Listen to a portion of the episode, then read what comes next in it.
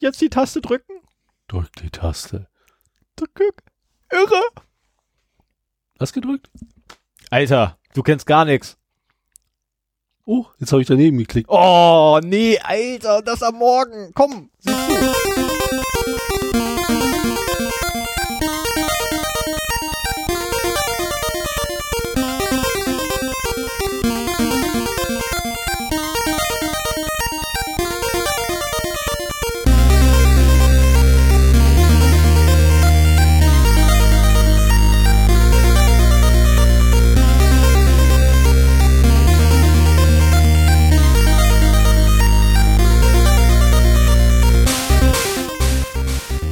Day, der Podcast für Informationssicherheit und Datenschutz.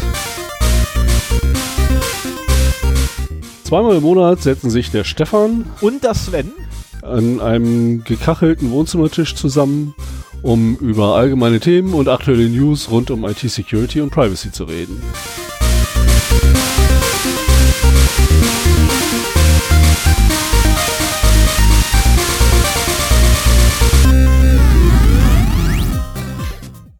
Schönen guten Tag. Guten Morgen oder guten Abend. Einen wunderschönen guten Tag auch dir, Sven. Ja.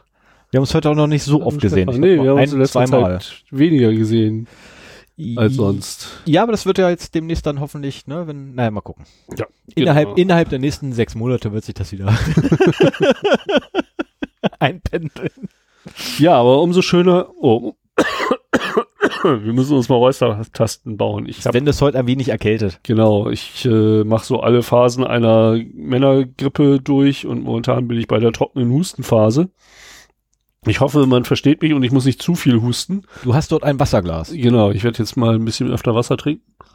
Was natürlich dann blöd ist, weil in der Zeit muss ich immer was reden, was dann während deines Themas echt blöd sein wird. Ja, das, das kriegen wir hin. Aber besser, als wenn ich ständig husten muss. Ne? Ja. Ja. Welches Datum haben wir denn heute eigentlich? Wir haben heute den 9.10., nachdem wir im letzten Monat nur einmal eine Episode aufgenommen haben. Aufgrund von Urlaub? Werden wir es diesmal hoffentlich wieder zweimal schaffen und auch so weitermachen.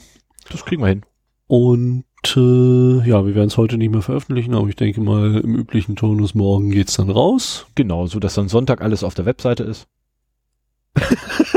Hey, hey, hey, das muss aber fixer gehen. Ich bin da, ich bin da verwöhnt, was das angeht. Also ne? wenn du, wenn du dieses Mal nicht wieder denselben Blödsinn machst wie beim letzten Mal, wo du dann die Dateien in den Ordner gepackt hast, wo ich dir die Originale zur Verfügung gestellt habe, Habe ich das? anstatt den alles, einfach das gesamte Konglomerat, was dann auf die Webseite muss, in den Episodenordner zu schieben. Ich dachte, das hätte ich letztes Mal gemacht. Nein, hast du nicht.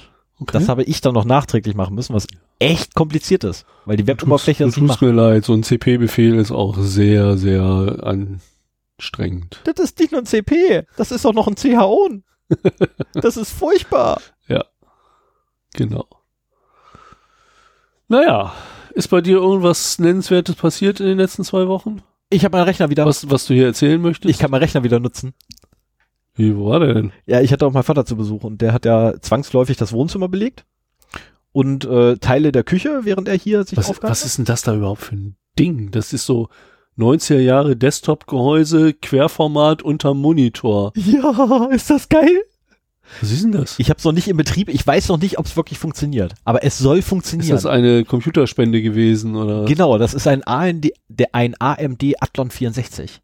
Oh, Genau. Oh, da habe ich gesagt, älter. ich wurde gefragt, ob ich sowas haben möchte. Sonst geht das auf. Ja, nehme ich.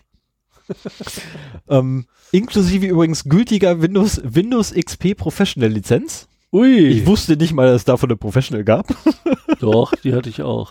Cool, da komme ich mal zum Scannen vorbei. Das ist, da da gibt's wahrscheinlich auch keine Updates mehr für. Installier das mal, wenn das Ding fertig ist. Ich wollte gerade sagen, also ich muss es dann erstmal komplett wir uns den mal vor. Ich habe das Ding noch gar nicht in Betrieb, all dieweil äh, ich habe keinen Monitor mit VGA-Eingang mehr. DVI, HDMI, DVI, voll scheiße. Aber, aber, ich habe auch noch eine zweite Spende gekriegt, die habe ich jetzt leider draußen liegen. Ähm, ich habe zwei Grafikkarten gekriegt. Geschenkt. Das eine ist eine, ist eine für die Kiste da, und zwar eine GeForce GTX 5200. Aha. Die habe, die habe ich damals, nee, nicht GTX, äh, GeForce 5200, damals hatten sie noch nicht das GTX dran. Die habe ich damals sogar noch benutzt. Okay. Und die ist äh, äh, tatsächlich noch nie benutzt worden. Die ist zwar Ja, ohne die, Umverpackung, die hat den richtigen war, Anschluss und die hat den VGA. genau, die hat, Ich habe aber auch die hat, Adapter. Die hat also, DVI, nee, die hat einen DVI-Ausgang. ich schlepp ja immer so ein Adaptertäschchen mit mir rum, wenn ich beruflich unterwegs bin Mhm. und da kann ich eigentlich von allem auf allem machen. Äh, ja, aber ähm, also wenn die dann, ich muss dann nochmal da umräumen und dann einbauen und hoffen, dass dann die Grafikkarte auch funktioniert. Äh, und dann habe ich nämlich einen DVI-Ausgang. Ah ja, okay. Und dann ist kein Thema, dann kann ich mich an meinen dritten Monitor rangehen. Und dann passt das. Mhm. Und äh, ja, ich bin gespannt. Also ich will da tatsächlich ein Windows XP drauf werfen. Das Ding geht nicht ans Internet. Aber ich will tatsächlich ein Windows XP drauf werfen, weil ich nämlich noch eine Horde von alten Spielen habe, die unter Windows 7 und Windows 10 nicht funktionieren. Okay, musst du vielleicht einfach nur ein DOS draufschmeißen und dann Set Blaster Ja, das setzen und so weiter. Das wäre auch noch geil. Ein altes DOS draufpacken. Ich habe aber kein Diskettenlaufwerk. Stimmt. Das ist voll doof. das ist voll doof. Aber eine MS-DOS-Kiste will ich mir auch noch besorgen. Ja, wäre ansonsten ein schöner Linux-Rechner. Wobei, wie viel, wie viel Speicher hat der? Äh, 2 Gig. Okay, das ist Ausreichend. Ja, ja, genau. Also tatsächlich ausreichend für das, was Nee, ich aber machen das, das wird mich also jetzt mal eine XP-Kiste in die Hand kriegen, die sowieso aufgebaut wird. Um dann mal zu gucken, wie viele Löcher da bekannt sind, äh, fände ich schon ganz spannend. Ja, Also die würde ich mir gerne mal vorknöpfen, wenn äh, wenn ich sie dann zum ist Laufen habe, erinnere mich ein paar Mal dran, dass ich sie zum Laufen bringen muss und Ja. dann mache ich das nämlich auch zeitnah und dann kriege ich das hin. hm, Weil ich habe ja noch von, äh, von, von äh, unserem, unserem ganz stillen Admin habe ich ja noch die Windows XP Installationsmedium, Ach. was er mir damals geliehen hat, ähm, wo er dann irgendwann sagte, brauche ich nicht wieder, mit eingetragener Lizenz bereits und allem drum und dran. hm, Ähm, und dadurch, dass er dann Windows XP quasi komplett ausgemustert wurde bei uns, äh, ja, kann ich das Ding halt quasi behalten. Ist Ja. halt Müll. Lizen XP-Lizenzen sind nichts mehr wert. Ich glaube, ich weiß noch nicht mal, ob du äh, ein Update äh, auf ein aktuelles Windows damit billiger bekommst, wenn du eine Nee. XP-Lizenz hast. Nee, nee, Zumal, also du kannst ja auch Windows 10 Lizenzen relativ günstig schießen. Also ganz ehrlich, Windows 10 Lizenz kostet maximal aktuell 35 Euro. Ja. Und dann hast du eine Windows 10 Professional, ähm, gut, du hast eine OEM-Lizenz, was bedeutet, du kannst sie nur auf einem Rechner installieren. Das Problem hat nämlich mein Tower gerade. Der hat ein neues Mainboard, neuen Arbeitsspeicher und eine neue CPU gekriegt und dadurch ist ein neuer Rechner. Damit. Ähm, und Ja, äh, du darfst nicht zu viele Änderungen machen. genau. Also äh, das haben sie irgendwann mal eingeführt, als sie so diese ganze Lizenzierungsgeschichte neu gemacht haben. Bei dass du Windows irgendwie nur so zwei Änderungen pro x Monate Mhm. äh, an der Hardware durchführen durftest. Und das ist natürlich doof, wenn du deinen Rechner mal so richtig schön dir vorknöpfst und äh, aufrüstest. Richtig, da ist das blo- blöd oder wenn, nee, wobei das war ja wirklich aufrüsten, weil der hat ja keine Leistung mehr gehabt. Ich hatte einen Bottleneck in der CPU gehabt äh, für die Datenbank. Und jetzt ist der Bottleneck die Festplatte, was bedeutet als nächstes wird die Festplatte. SSD. ja, also ich möchte Ähm. keinen Rechner mehr ohne SSD haben. Das Ding hat mittlerweile zwei SSDs. Ah, okay. Eine am SATA und eine am M2. Äh, beziehungsweise am, am, am NVMe. Also ich habe auch mal, ja, ich habe noch ein ganz kleines Notebook, das hat nur eine Festplatte. Da ist mir der Einbau der SSD nicht gelungen. Aber ansonsten bin ich bei allen Rechnern auch auf Arbeit und sowas mit SSD unterwegs und das ist so viel schneller. Du wartest nicht mehr darauf, dass Windows hochfährt, sondern es ist einfach da.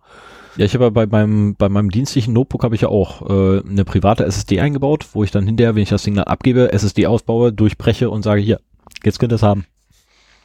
Die ist ja auch NVMe, ähm, wo ja selbst unsere, unsere Admins nicht wussten, dass die Schnittstelle da ist. Okay. Da musste ich den eine, äh, hab dann nachgeguckt gehabt, weil eigentlich, ich brauchte ja, ich brauche ein Notebook halt mit zwei Festplatten. Anders geht's einfach nicht. Weil wenn du einen Haufen VMs laufen hast, ähm, ohne zweite Festplatte bist du einfach aufgeschmissen. Und äh, dann guckt die halt nach und überall im Internet so zu dem Ding gefunden, ja, zwei Festplatten, zwei Festplatten, zwei Festplatten mit zwei Festplatten. Ja, aber wo denn bitte? Und dann irgendwann habe ich ein Schaubild ähm, von dem von dem Mainboard gefunden von dem Teil und da ist tatsächlich dann dieser NVMe-Slot gewesen. Also, dann klatsche ich da einfach eine Festplatte ran. Und da hängt jetzt die SSD drin. Ah, ja. Auch M2-Format, super. Passt. Und die ist irre schnell. Ja, also das ist auch, SSD ist eine, eine richtig schöne Sache. Das hat ja meinen Rechner auch nochmal wieder belebt. Ja. Sonst, den habe ich ja auch zu XP-Zeiten gekauft. Und äh, da läuft jetzt Windows 10 super schnell drauf. Und ich kann auch relativ aktuelle Spiele spielen. Das ist auch immer eine schöne Sache. Ja, wo wir schon bei Spielen sind. Du hast ein neues Spielzeug. Ja, ich dachte, ich bringe das mal mit, weil dich ja solche Sachen auch interessieren und ich konnte es einfach nicht sein lassen. Bei äh, heise.de, ähm, oh, das muss ich noch für die Shownotes verlinken, haben sie vor einigen Zeiten in der, im CT-Uplink vorgestellt und auch in der, in der, im Heft behandelt, äh, so kontaktloses Bezahlen mit äh, ja, NFC-enableden EC-Karten und Kreditkarten. Und unter anderem hieß es da, ja, dann kann man sich von einer bestimmten Firma so ein kleines Terminal kaufen. Das kostet keine monatliche Miete, sondern nur einmalig äh, 30 Euro oder sowas. Und dann kann man halt abzüglich kleiner Gebühren damit äh, ja, Zahlungen entgegennehmen. Hm. Und ich muss sowas immer ausprobieren. Ja. Hab mir das jetzt also bestellt und dachte mir so, Use Cases sind, was weiß ich, wir gehen mit Kollegen zusammen essen. Irgendwer hat immer gerade kein Geld und muss noch zur Bank. Und wenn man dann selber genug Geld in der Tasche hat, kann man auch sagen so, pass auf, hier hast du 10 Euro, gib deine Karte her und äh, überweis mir die zurück. Mhm. Genau, gib mir deine Karte. Mhm. Ja, die Sache ist halt die, ich habe das heute das erste Ich Mal packe gemacht. mal mein Portemonnaie hinter mich. Außerdem, bei Heise haben sie halt auch gezeigt, so, dass es relativ einfach ist. Du kannst ja bis 25 Euro, bei meiner Kreditkarte sogar komischerweise bis 40 Euro, ähm, ohne Eingabe von der PIN bezahlen. Hm. Und das ist aber, äh, das Risiko trägt die Kartengesellschaft. okay. Und äh, dann kannst du im Prinzip äh, das Ding so einstellen, dass es halt 25 Euro abbucht oder so. Mhm. Und dann gehst du in der Menschenmenge halt so die Backentaschen der Leute vor Ja. dir durch, um zu gucken, wo denn vielleicht eine NFC-Karte drin ist. 17,99 ist ein besserer Preis dafür. Ja, und dann eine sinnvolle Beschreibung vielleicht noch dabei, so äh, sexuelle Dienstleistungen oder sowas, wo man vielleicht Guckst nicht kurz und, naja, ich mir jetzt das Wort, das Genau. ist echt abfällig. Und ähm, das wäre halt auch eine Sache, die man mal ausprobieren könnte.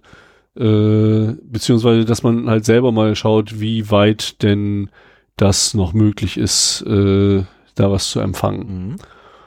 Und äh, ein anderes war, wenn, wenn wirklich mal jemand sein, sein Portemonnaie von meinen Kollegen, also in, in dem bekannten Kreis, die so einen Spaß vertragen würden, äh, liegen lässt oder sowas, dann kann man das halt so einstellen, dass man halt einen Cent sich überträgt und als Beschreibung da irgendwie reinschreibt, hier, äh, lass deine Karten nicht so offen liegen.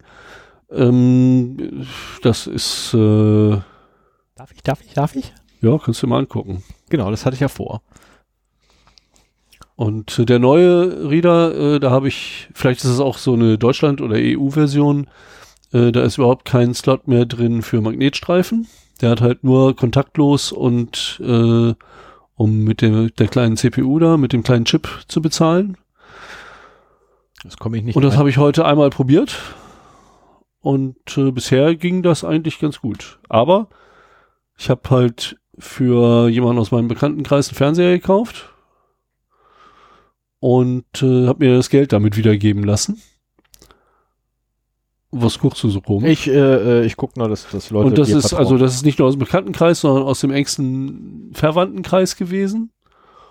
Und äh, auch da war schon der Blick so nach dem Motto, gib mir deine Karte und steck sie hier rein. Also ich weiß, ich kenne von ihr eigentlich alle Passwörter und habe Root auf ihrem äh, PC.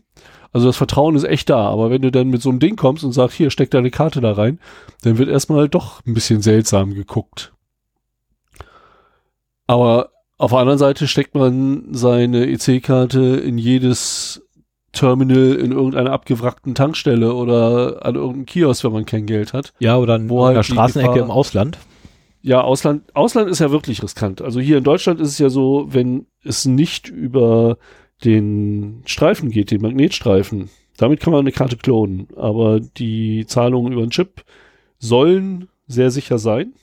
Hast du das, äh, das Gehäuse schon mal aufgemacht? Nein, ich habe das Ding jetzt einen Tag und nein, ich habe das Gehäuse noch nicht aufgemacht. Weil hier oben so ein kleiner Schlitzi ist. Deswegen frage ich. Das Der ist ist auch, nicht von mir. eigentlich ist es nicht vorgesehen, das aufzumachen. Wollen wir das mal machen? Nein, wir wollen das jetzt nicht machen, wir wollen jetzt einen Podcast Wie viel kostet der? Äh, also mit Mehrwertsteuer, das war ein bisschen blöd. Sie haben beworben 30 Euro und dann habe ich letztendlich 35 oder 36 bezahlt, weil da noch Mehrwertsteuer drauf kam. Das ist mir wert zum Zerlegen. Ja, weil- zu zerlegen ist mir nicht wert. Ich finde die Idee eigentlich ganz witzig, sowas zu haben. Ja, aber sobald ich wieder finanziell wieder gut dastehe, ähm, werde ich das machen. Sobald Ja, du kannst es Spielzeuggeld ja da auch dazu benutzen, finanziell wieder gut dazustehen. Die Use Cases dafür haben wir ja schon besprochen. Ja, aber erstmal, erstmal muss ich ja wieder ne, meine Finanzen wieder auf Reihe kriegen. Also sprich, mein Spielzeuggeld Also muss wieder ist- aufgefüllt werden. Eben, das ist genau sowas für Spielgeld. Ich werde das auch nicht besonders häufig nutzen. Dass ich das heute schon benutzen konnte, war ganz praktisch. Konnte ich mal sehen, wie das so funktioniert. Das wird halt per Bluetooth ans Handy angebunden und da hast du eine App, wo du äh, den Betrag eingibst. Die App ist, und das ganze Gerät ist quasi an eins deiner Konten verknüpft. Insofern, Okay. wenn du rumgehst und den Leuten aus der Backentasche 25 Euro klaust oder 17,99, Kann man negativ sieht Betrag man angeben? halt, äh, habe ich auch noch nicht ausprobiert, sieht man halt, machen. auf welches Konto das geht. Und insofern kann ich das zum Klauen eh nicht Mhm. benutzen. Ne? Ähm, insofern die, die 1-Cent-Variante für hier, du hast deine Karte rumliegen lassen, wäre okay, aber äh, echten Schindluder treiben, da müsste man sich irgendwie ein gekapertes Konto für besorgen oder äh, es gibt ja halt auch sehr oft so Jobangebote, wo man einfach nur äh, Gelder, die auf seinem Konto eingehen, abzüglich 10 Prozent, die man behalten darf, auf ein anderes Konto umschaufeln soll, um dann irgendwann, wenn man Tausende umgeschaufelt hat, festzustellen, dass man was Illegales gemacht hat und das alles wieder zurückzahlen muss und der, dem du es überwiesen hast, halt fein raus ist. Ja. Und äh, sowas bräuchte man denn, um damit. Geschäftsidee. Ja, die Geschäftsidee hatten ja schon einige. Achso, ja, stimmt. Ne? Also das, äh, da sind die ja auch, finde ich. Nee, ist ein schönes Teil. Ähm, mich würde halt interessieren auch, äh, ich würde eigentlich gerne mal in den Bluetooth-Verkehr reinsniffen. Ich weiß nicht, hast du da entsprechende Hard- und Software, um das zu machen? Software ja, Hardware noch nicht, aber das kriegen wir hin. Okay. Das wäre halt interessant, allein schon, um zu sehen, äh, ist, ist das wirklich, man geht ja davon aus, dass das verschlüsselt ist zwischen den Geräten, aber äh, würde ich halt gerne nochmal selber nachgucken und äh, welche Möglichkeiten zur Modifikation da bestehen. Ich kann mir vorstellen, die Android-App kann man bestimmt reverse engineeren und äh, aber wenn das Protokoll gesichert ist und man an dem Gerät nichts verändert, dann müsste es eigentlich trotzdem funktionieren. Und wie gesagt, es geht halt immer auf ein bestimmtes Konto. Ähm, ich denke, das kann man schon relativ sicher einsetzen. Das ist halt ein Kartenterminal wie jedes andere auch, das dir im Laden in die Hand gedrückt wird. Nur mit diesem komischen Unterschied, dass da plötzlich eine Privatperson vor dir steht. Ich habe das auch einmal schon gehabt auf dem Flohmarkt, dass ich da mit Kar also dass ich was kaufen wollte und kein Geld dabei hatte und der hält mir dann halt auch so ein Ding hin. Da wirst du auch misstrauisch, so von wegen, was macht der da? Aber letztendlich musst du dann bei jedem Kartenterminal misstrauisch sein. Jetzt nur 39 Euro. Kartenzahlung akzeptieren. Umsatz steigern mit dem neuen Ah. SumUp Kartenterminal. 39, ich habe noch 29 das Sonderangebot gehabt. Das ist es beim, Ist beim? Hersteller direkt. Ja, das kann sein. Ja, ja, ja, ja. Ach so, bist du Ich- jetzt irgendwie bei Amazon oder so? Nee, ich bin jetzt gerade bei, bei, bei, bei noch El Cook und jetzt zu Amazone. Und da habe ich auch direkt eins, 37,62 aktuell. In Amazon, Amazons Scheiße. Ja, okay. Du Also kannst aber auch, so, ich will jetzt un nicht unbedingt das Ding äh, verlinken oder so. Das ist jetzt nicht unbedingt, ich kenne mich damit noch nicht aus, ich will da jetzt keine Produktempfehlung machen oder so. Ähm, aber wer finde ich ist, ich werde auf jeden Fall den Bericht bei Heise verlinken. Äh, und äh, da gibt's dann halt auch die Produktbezeichnung und dann funktioniert das. Ja, so viel Ja, dazu. genau. Meine neue Spielerei. Mal Ja, Gucken, was man damit so treiben kann. und unser neues Spielzeug demnächst dann, ja. Also die Kiste da. Genau. Ja, Opfer würde ich eher sagen, ne? Mal schauen. Ja. Ja, das wird definitiv ein sehr, Ein williges Opfer. ein sehr billiges Aufbau, ja. Kann ich mir auch vorstellen. Ich muss dafür, glaube ich, noch ein Diskettenlauf, äh, Diskettenlaufwerk auftrei äh, auftreiben. Und, äh, also ja, äh, für, für dreieinhalb Zoll, nee, drei Viertel Zoll. Nein, Moment, das war fünf ein Viertel Zoll und Ein dreieinhalb Zoll. Viertel und dreieinhalb, ja. Für dreieinhalb Zoll will ich noch ein Floppy-Laufwerk Es gab auch noch was Größeres als fünf ein Viertel, aber das habe ich nicht mehr miterlebt. Nee, ich auch nicht. Ich auch nicht. Zum Glück. Und äh, eventuell noch ein Bandlaufwerk. Da muss ich auch noch gucken, ob ich äh, für Ach. die Bänder, die ich noch habe, da das passende Weil du noch alte Bandlauf. Ich habe noch alte Bänder. Ah, okay, ja. Und da sind noch richtig coole Spiele drauf. Auf den Bändern. Auf den Bändern, ja. Habe ich richtig coole Spiele. Ja, da das klingt nach einem 2019 Projekt. bei mir. Ja, weil das Bandlaufwerk nicht Ich weiß ja auch, womit du momentan privat beschäftigt bist und Ja. äh, das wird noch ein bisschen dauern, glaube ich. Ja, also ich gehe auch davon aus, dass ich so die nächsten 18 Jahre nicht dazu komme. So wie mein C64-Projekt, das mittlerweile in, auf dem Dachboden liegt. Aber ich bin dabei, ich will den meinem Sohn als Spielecomputer wieder zurecht machen. Allerdings mit einem Raspi als äh, Da kann ich dir den W empfehlen. Da kannst du wunderbar ins Gehäuse mit reinkleben und so. was empfehlen? Den Raspberry W. Ja, habe ich auch noch. Also den Zero. Zero. Ja. Wobei eigentlich brauchst du den W gar nicht. Brauchst du nur einen Zero. Würde Ja, völlig ausreichen. Ja. Aber also da müsste sogar, ach so, den den Raspi wollte ich sogar ins Netzteil machen. Also ich habe eine eine Platine, die den äh, alten C64 zu einer USB-Tastatur macht. Mhm. Und äh, dann geht da halt ein USB-Kabel raus. Und da könnte ich dann halt, kannst du dich noch an das große Netzteil Ja, ja. C64 Ich kenn erinnern? Das war ein Knochen, äh, ziemlicher den- Plotz. Ja, Da passen zwei Raspis rein, auch in der normalen großen Bauform. Und, ja, aber du brauchst ja trotzdem noch die Technik, um das Ding irgendwie zu befeuern. Ach nee, warte mal, die machen ja alles. Ja. Die machen ja, ja, okay, jetzt war ich wieder blöd. Die machen ja die ganze Arbeit. Ne? Und äh, ich habe, ich brauche nur ein USB-Kabel zum, zum C64 dann. Und an dieser Platine, die ich da einbaue, äh, die sorgt dafür, dass halt der eine normale USB-Tastatur ist. Und ich kann sogar die originalen äh, Game-Ports vom C64 für als Joysticks nehmen. Cool. Habe ich auch schon seit Jahren rumliegen. Will auch haben. Ich Ja. habe noch keinen C64, aber Wir, will wir, haben. können, wir können ja mal zusammen basteln, vielleicht wird's dann was. Oh ja, oh ja. Dann gehen wir gemeinsam in meinen Bastelkeller. Ja, Ich hab einen kenn ich richtig- sowieso noch nicht. Ich habe einen richtig coolen Bastelkeller, der derzeit kaum betretbar ist, aus dem einfachen Grunde, weil da steht so ein, ähm, es ist ungefähr, also du musstest mal die, die, die Größenangabe, ein so hohes Gehäuse steht da rum. Ich habe keine Ahnung, wie viel das ist. 80 Zentimeter. Ja, 80, ein Meter irgendwie oder 1,20 oder so, irgendwie so im Dreh. Äh, an der Höhe und echt riesengroß das Teil und da steht nur gerade so ein Kram rum. Okay, ja, mal wie es halt so in Kellern ist, ne? Ja, einfach mal reinräumen, ne? Genau. Dann habe ich da noch einen Karton mit Elektroschrott, einen anderen Karton mit Metallschrott. Wie das halt so ist, ne, mit Kellern. Sie stehen halt voll. Und der Basteltisch, der soll. Elektroschott kannst du mal zu Elpro bringen. Also? Wusstest du es nicht? Nö. Äh, das ist jetzt nur was für Braunschweiger, aber äh, bei der Autobahnauffahrt Lehndorf Ja. ist ein Recyclingunternehmen. Das nennt sich Elpro. okay. Das gibt es bestimmt in anderen äh, Städten ähnlich. Und äh, da fährst du einfach vor. Dann kommt so ein äh, fülliger Mann in der Latzhose auf dich zu. Dem drückst du deinen Elektroschrott in die Hand. Der sagt äh, höflich Danke und Tschüss und dann gehst du wieder. Das ist cool. Also da bringe ich öfter was hin. Staubsauger, Fernseher, Kartons mit Kleinscheiß, alles mögliche. Du kannst sogar, äh, wenn es, ich glaube, nicht mehr als ein Kilo wiegt, dir bei der Post, bei der Online-Frankierung eine, eine Marke, eine spezielle Marke ausdrucken lassen. Also so für Handys zum Beispiel. Wenn du ein altes Handy hast, das du zum Recyceln geben willst und der Weg zur Elpro ist dir zu lang, habe ich jetzt vor kurzem erst gelesen. Ähm, schreib, naja, gut, merkt ihr mal, dass ich das auch in die Shownotes schreibe. Achso, ja. Ähm, Habe ich vor zwei Tagen erst gelesen. Kannst du dir eine Versandmarke ausdrucken? Das kostet dich dann nix.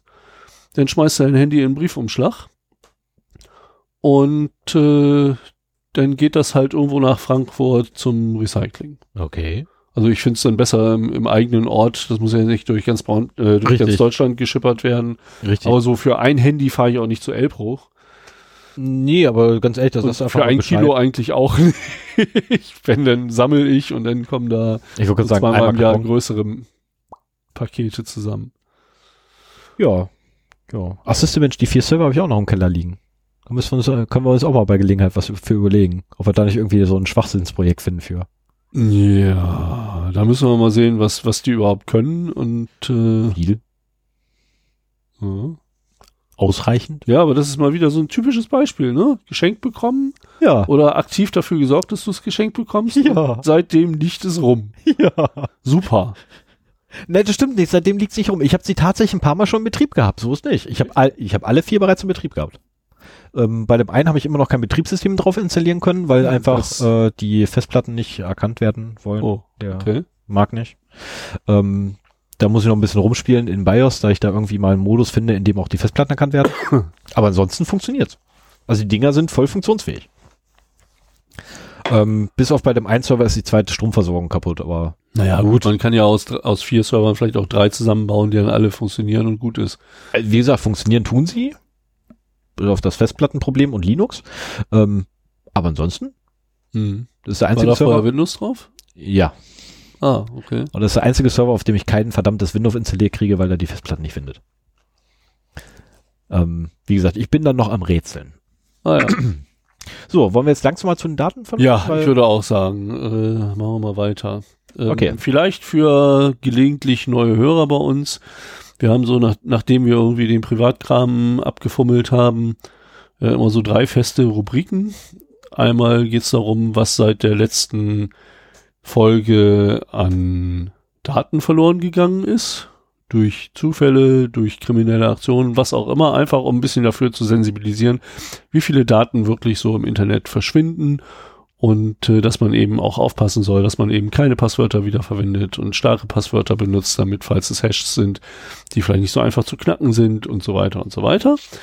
Dann gibt's noch mal einen Newsblog, wo es halt um für uns aus wie auch immer gearteten Gründen bemerkenswerte News gibt, die wir vorle also die wir quasi Ja. erwähnen, kommentieren. unterschiedlich genau kommentiert erwähnen, würde ich mal Genau. so sagen.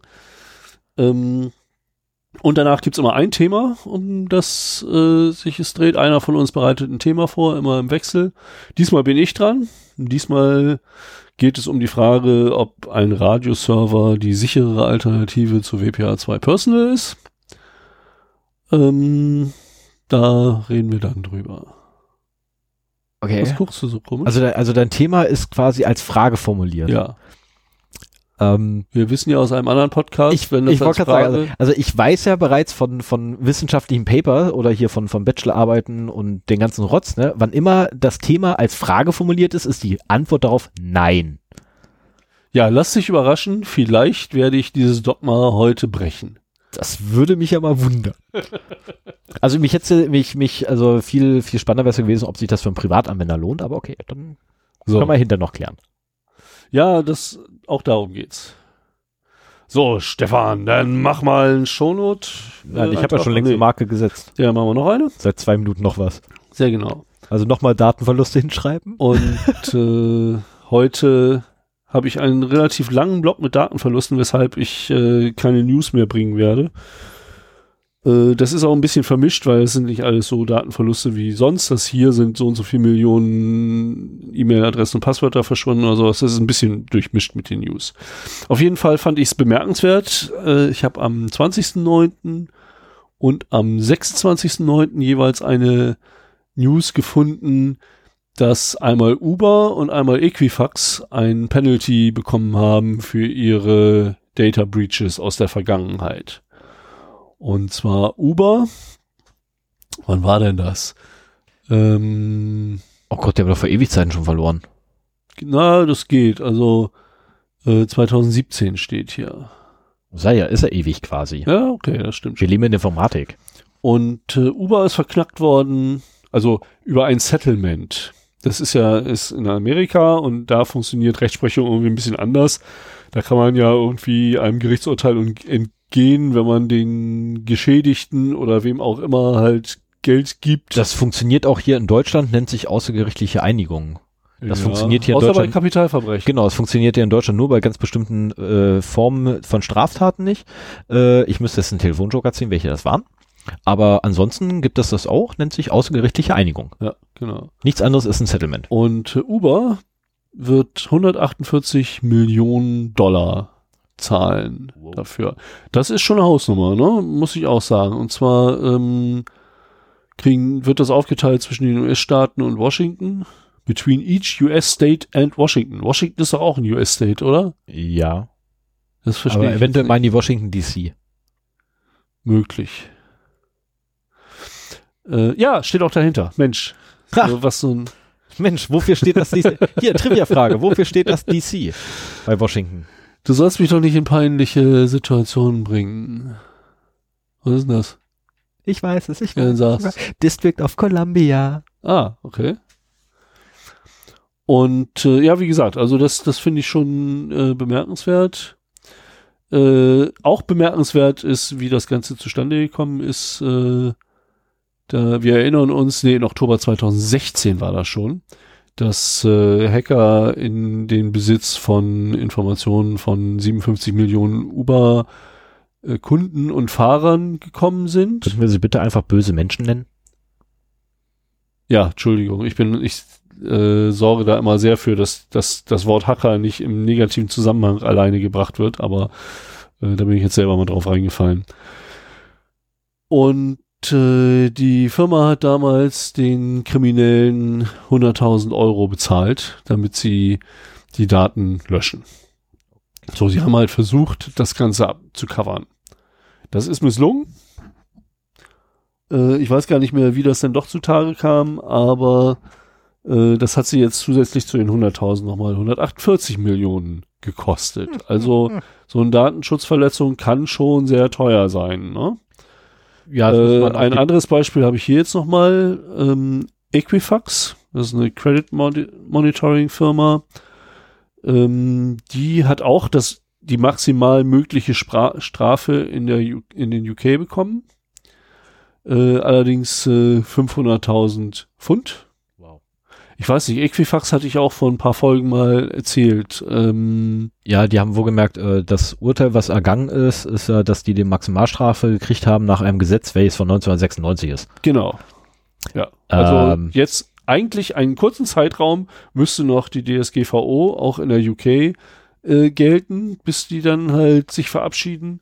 Und dann wäre es wahrscheinlich teurer geworden. Also die haben schon das maximal mögliche äh, denen aufgebrummt, Mhm. was ich auch in dem Zusammenhang äh, beeindruckend finde.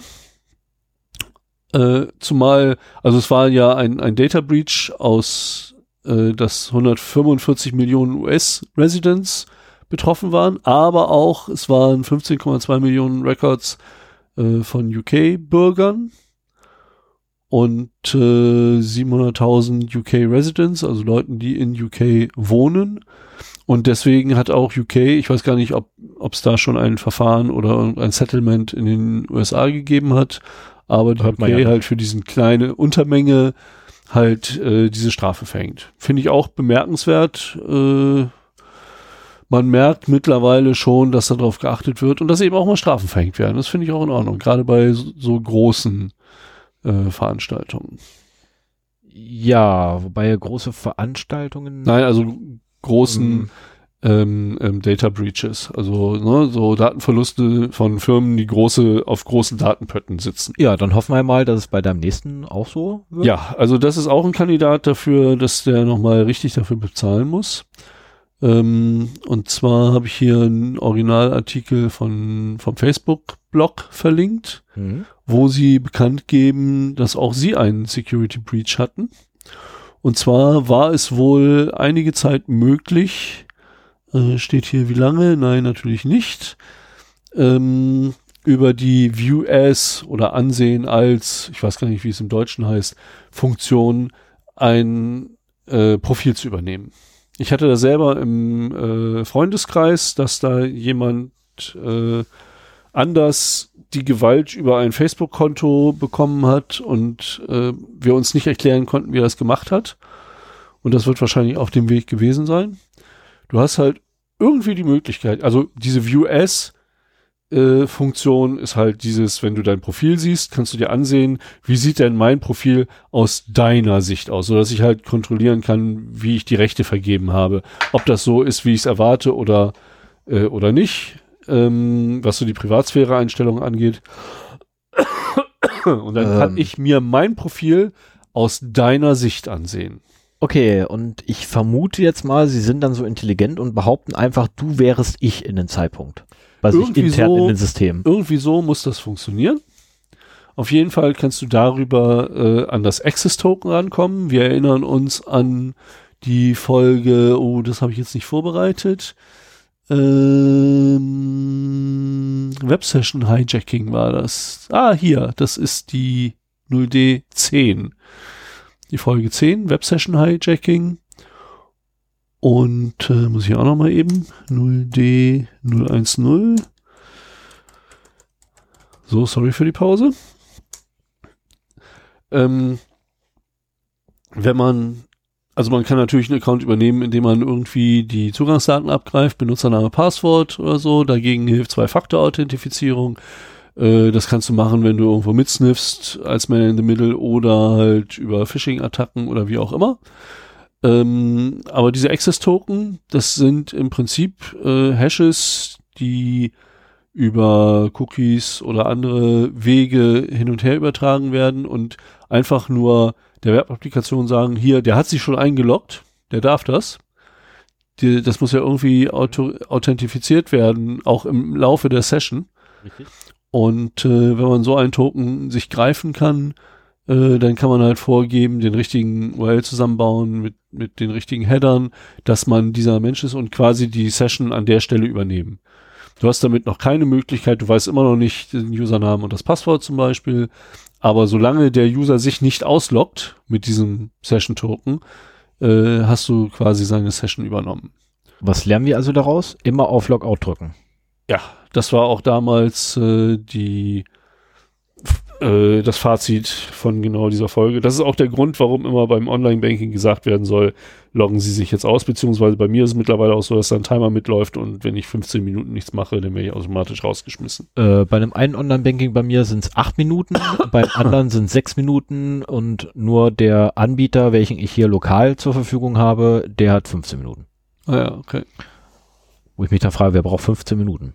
Um einen Klick zu machen. Ja, manchmal habe ich mich schon geärgert, äh, dass ich so früh wieder rausgeschmissen wurde. Aber das ist ja immer so, Bequemlichkeit gegen äh, Sicherheit. Ja. Naja, auf jeden Fall, diesmal hat es wirklich Facebook äh, getroffen. Äh, sie haben 50, 50 Millionen, ja, ne? Ich glaube, 50 Millionen haben sie verloren, ja. Also 50, die davon affected waren, äh, haben sie quasi ausgelockt, diese ganzen äh, Access Tokens invalidiert, mhm. so dass sie sich beim nächsten Mal neu einloggen müssen. Und dann haben sie noch gleich 40 Millionen mehr, äh, bei denen diese Funktion aufgerufen wurde, wo sie sich aber nicht sicher sind, ob die missbraucht worden ist, auch noch gleich invalidiert. So, das wundert euch nicht, wenn ihr euch in den letzten Tagen irgendwie neu einloggen musstet bei Facebook. Ähm, dann hängt das damit zusammen. Und das heißt also, die haben wirklich die kompletten Accounts teilweise verloren, vielleicht nur temporär.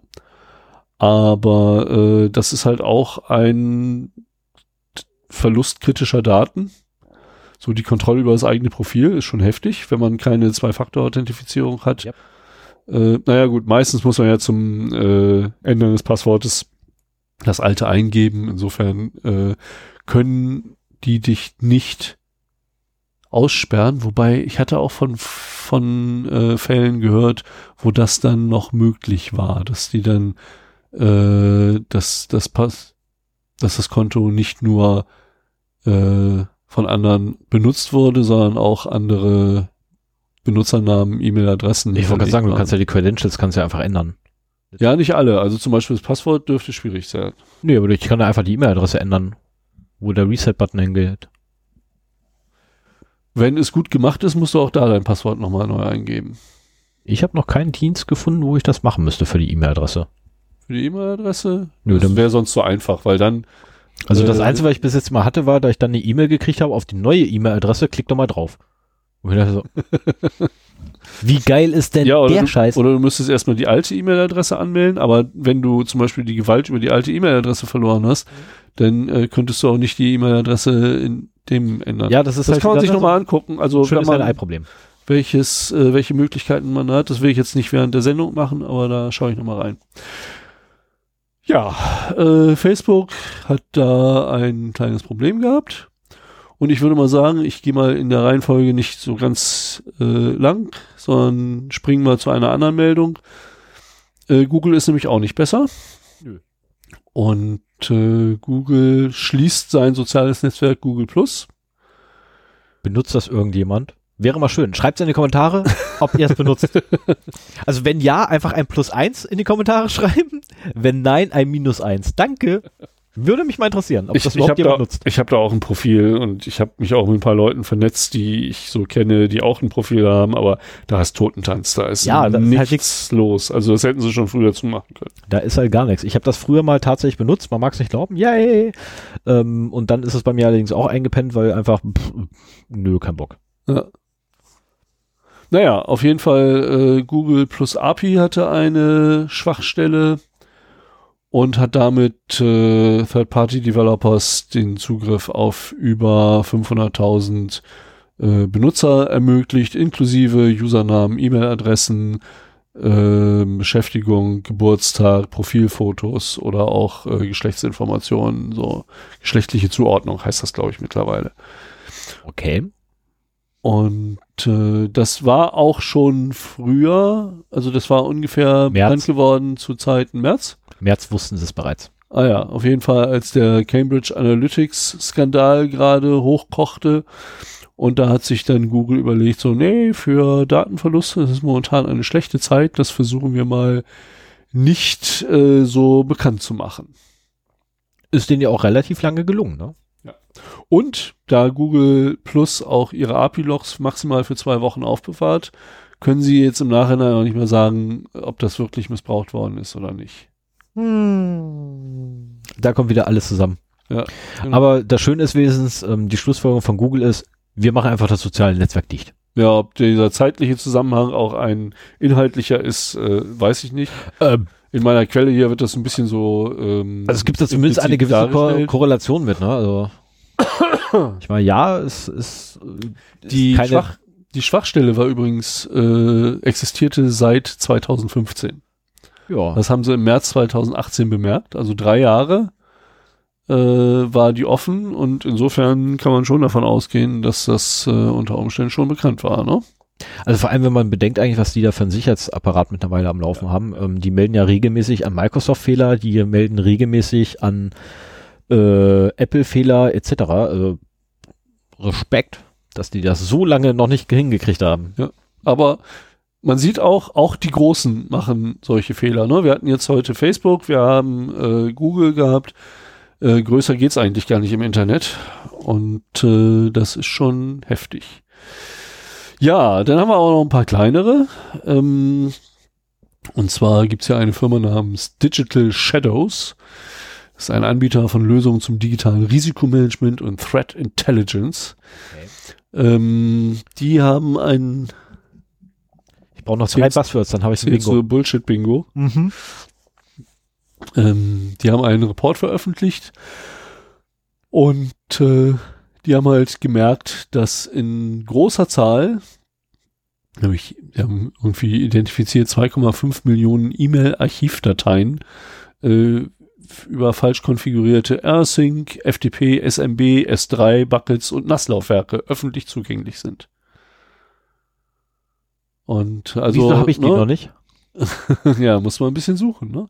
Also äh, Out, gerade Outlook, äh, aber auch andere Mailprogramme erzeugen ja Dateien mit Endungen EML oder MSG für einzelne Messages. Äh, Punkt .ost kenne ich von Outlook, äh, BAK. .pst auch, Genau, Punkt PST, Mbox. Äh, Und im Prinzip haben sie öffentlich zugängliche Server gesucht nach diesen Protokollen, also AirSync, FTP, SMB, S3 Buckets, wo man ja immer gerne was findet. Das Ah, kennt man ja. ja schon. Wie ist denn eigentlich die, diese äh, NoSQL-Datenbanken, die äh, was- das war doch hier äh, CouchDB und Mongo, nee, Mongo, Mongo, Mongo, MongoDB. das habe ich vor kurzem, äh, fiel mir das nicht mehr ein. Ja, und Nasslaufwerke. Also äh, im Prinzip eine relativ einfach zu machende Suche. Du musst halt die Server äh, vielleicht über Shodan finden. Und wenn du dann halt die Adressen hast, dann musst du mal gucken, was da drauf ist. Und das kannst du natürlich automatisiert machen, äh, wo es dann, ich meine, auch das drauf gucken dürfte eigentlich schon rechtlich mindestens eine Grauzone sein. Wenn du dir dann die Daten runterziehst, um reinzuschauen, ist es auf jeden Fall. Ähm, aber da hat mal wieder jemand eine gute Idee gehabt, wonach man im Internet so suchen kann und ist prompt auch fündig geworden. Ja. Ne, also, was weiß ich, die Analysten fanden, und das zeigt mir halt, dass sie doch irgendwie reingeguckt haben müssen, 27.000 Rechnungen, 7.000 Auftragsbestellungen und 21.000 Zahlungsbelege. Ähm, ich glaube, wenn sie weitergeguckt hätten, hätten sie da noch deutlich mehr finden können. Fand ich bemerkenswert. Also, das ist auch so, das häuft sich irgendwie, dass, dass die Leute einfach, du kannst ja durch intelligentes Google schon eine ganze Menge an äh, Informationen ziehen oder Dateien, die eigentlich nicht öffentlich sein müssen. Da gibt's auch äh, eine schöne Seite Google Docs. Wer da mal einsteigen will, äh, dem kann ich die nur ans Herz legen. So, gleich mal wieder hier ein Merker Genau, dran machen. Wunderbar. Ich suche es schon mal raus. Nee, mache ich schon im Nachgang. Nö, kann das schon mal machen. Du sollst mir zuhören. und Ich höre dir zu. Sein. So, Ich mache nichts und anderes wir als haben jetzt immer noch hier. Datenverluste. Boah, halbe Seite Subscribe Now Werbung. Aber man kann sie wenigstens wegklicken. Okay, du suchst da lieber selber nach, weil äh, ich finde hier meine Lieblingsdatenbank. Deine Lieblingsdatenbank. Mhm. Mit den ganzen Exploits drin. Ja, die ist das auch. Die hat in der Unterseite äh, ist, Ach, die hat eine Unterseite für. Ah, die hat die Google, Google Hacking Database. ja oder so. Cool. Kennst du noch nicht? Nee. Ja, siehst du, dann verlinkt die mal schön und äh, das ist eine schöne Seite. Da kann man viele lustige Stunden mit Google verbringen. Das ist ja geil. Ja, ähm, kommen wir zurück. Ich ergötze mich gerade an Stefans erfreuten Gesicht. GitHub, GitHub, SQL Server. Oh. Ja, zeigt ja auch, wie du an irgendwelche API-Keys kommst und so weiter. Also das ist schon, äh, also zumindest ist es ein sehr guter Einstieg. Ähm, viele Sachen finden dann auch nichts mehr, äh, weil die Suchen mittlerweile bekannt sind, aber äh, man, man sieht halt so, was man machen muss und kann dann daraus kreativ eigene Ideen entwickeln. So, bist du jetzt wieder bei mir? Ich, Ich habe nämlich noch zwei Datenverluste. Ich bin die ganze Zeit Und zwar bei dir. einen, von dem ich auch betroffen bin. What? Äh, Apollo. Was mir übrigens nichts sagt. Nee, mir auch nicht. Deswegen hat es mich auch gewundert. Das ist vom 10.9. Nee, 10.5. Aber die machen das Datum ja immer andersrum. Also 5.10. ist das hier. Ähm, die haben eine Notiz an ihre Kunden geschickt, dass sie in diesem Sommer einen, auch einen Datenverlust hatten. Und die sitzen auf einem Marketing Datenberg von 200 Millionen Kontakten und Informationen, also behaupten sie auch selber, äh, von über 10 Millionen Companies, äh, also die haben halt so eine Marketing-Datenbank, was man halt so mit so Daten macht, ne?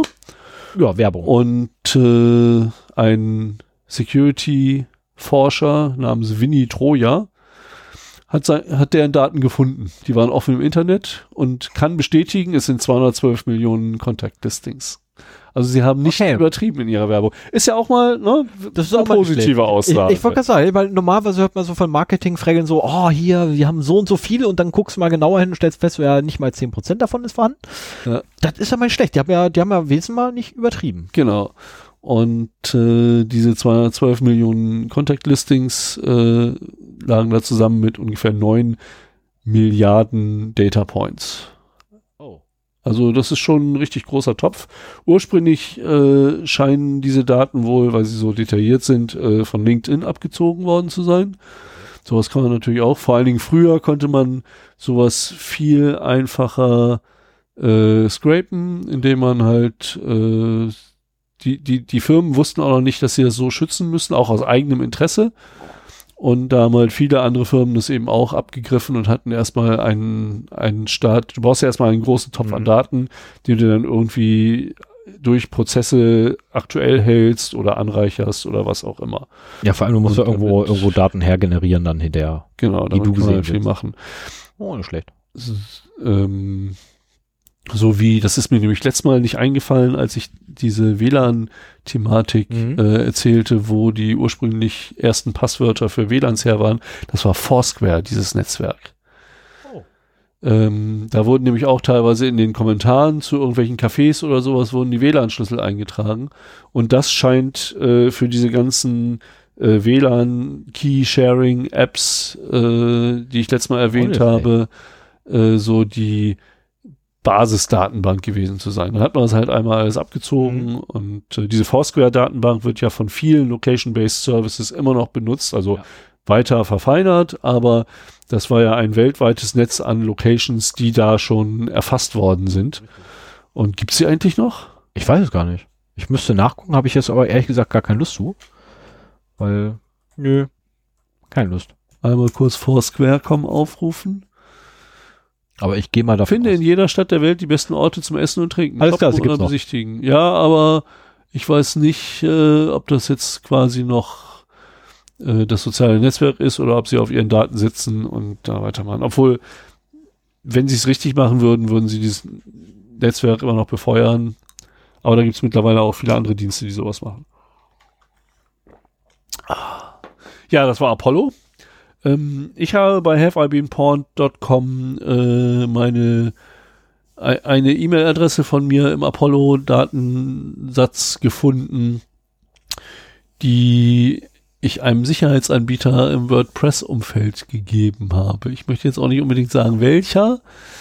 Ähm, Ich glaube, das ist der, den wir auch bei uns auf der Seite benutzen. Mhm.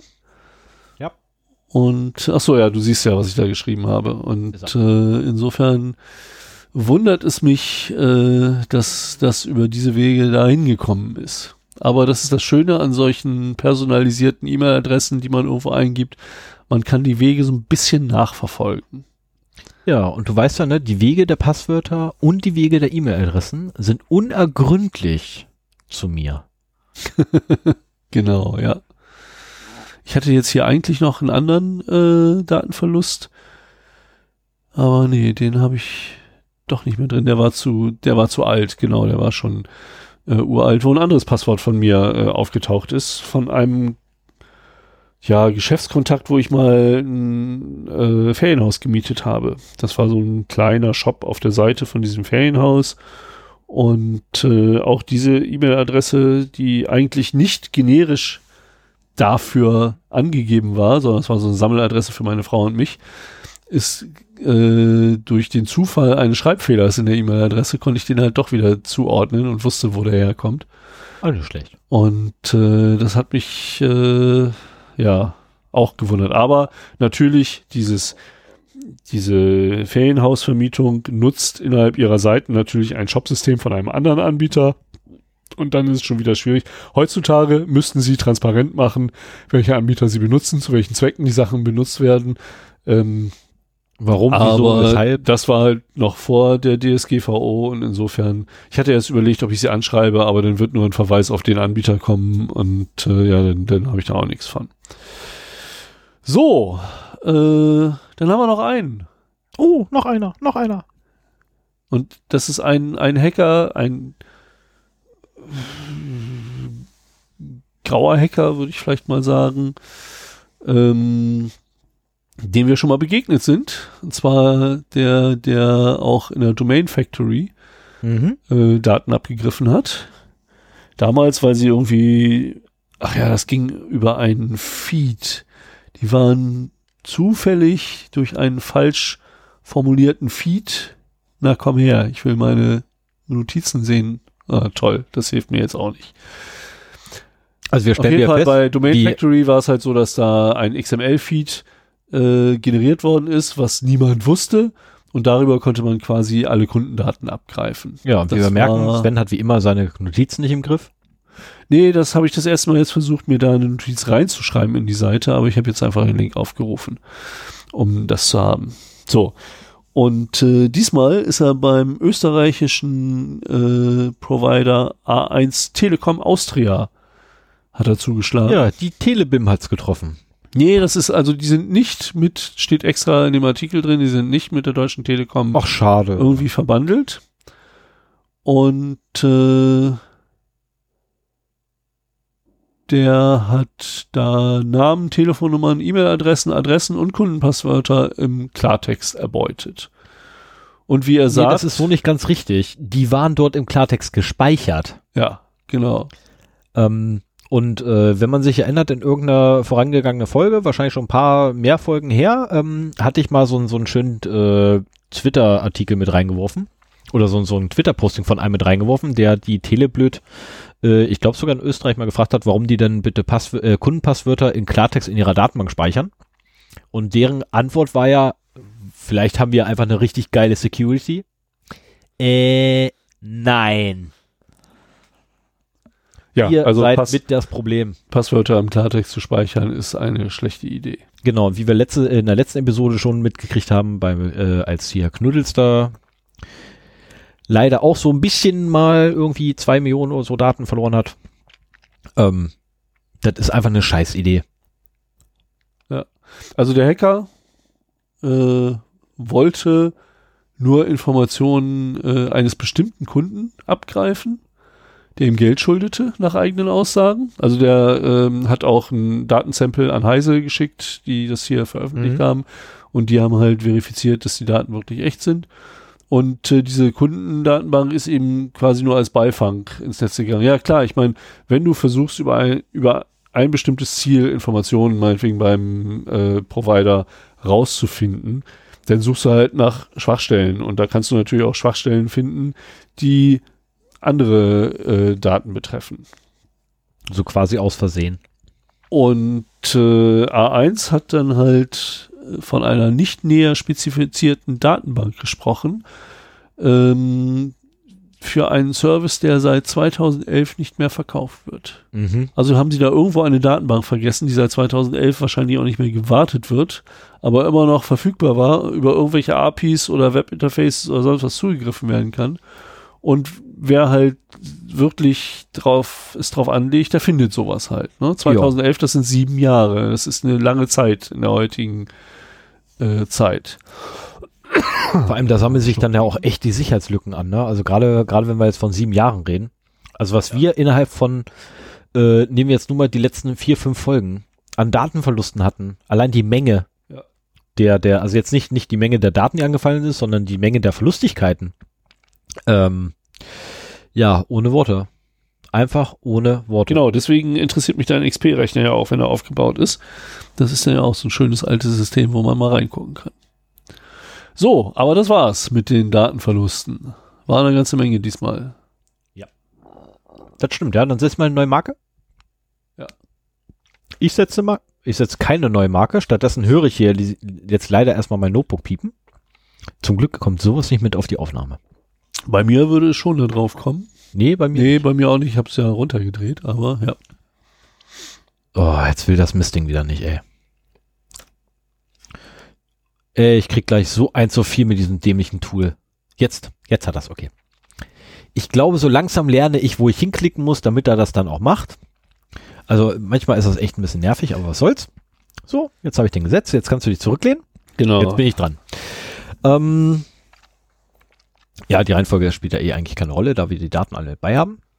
In Kalifornien wurde jetzt vor ein paar Tagen verabschiedet ähm, eine neue gesetzliche Regelung, nämlich dass alle Gerätschaften, welche mit dem Internet kommunizieren ähm, und in irgendeiner Art und Weise, nee, doch ja, alle Gerätschaften, die in irgendeiner Art und Weise mit dem Internet kommunizieren äh, und von außen erreichbar sind, müssen ähm, ein Passwort besitzen.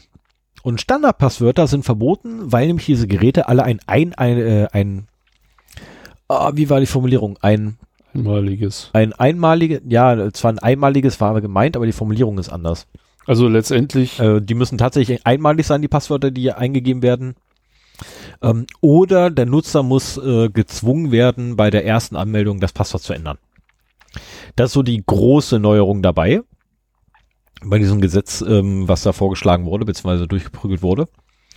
Äh, da gibt's noch eine andere ähm, Kleinigkeit bei, nämlich dass wirklich jedes Gerät, was jemals in Kalifornien in Betrieb genommen wird. Also nicht, nicht, also aber ab 2020 galt das, ne? ja, ja, gilt erst ab aus. 2020. Aber ähm, jedes Gerät, also die Formulierung dabei ist mich wichtig, äh, das Interessante. Jedes Gerät, was in Kalifornien ähm, in Betrieb genommen werden soll, so war das.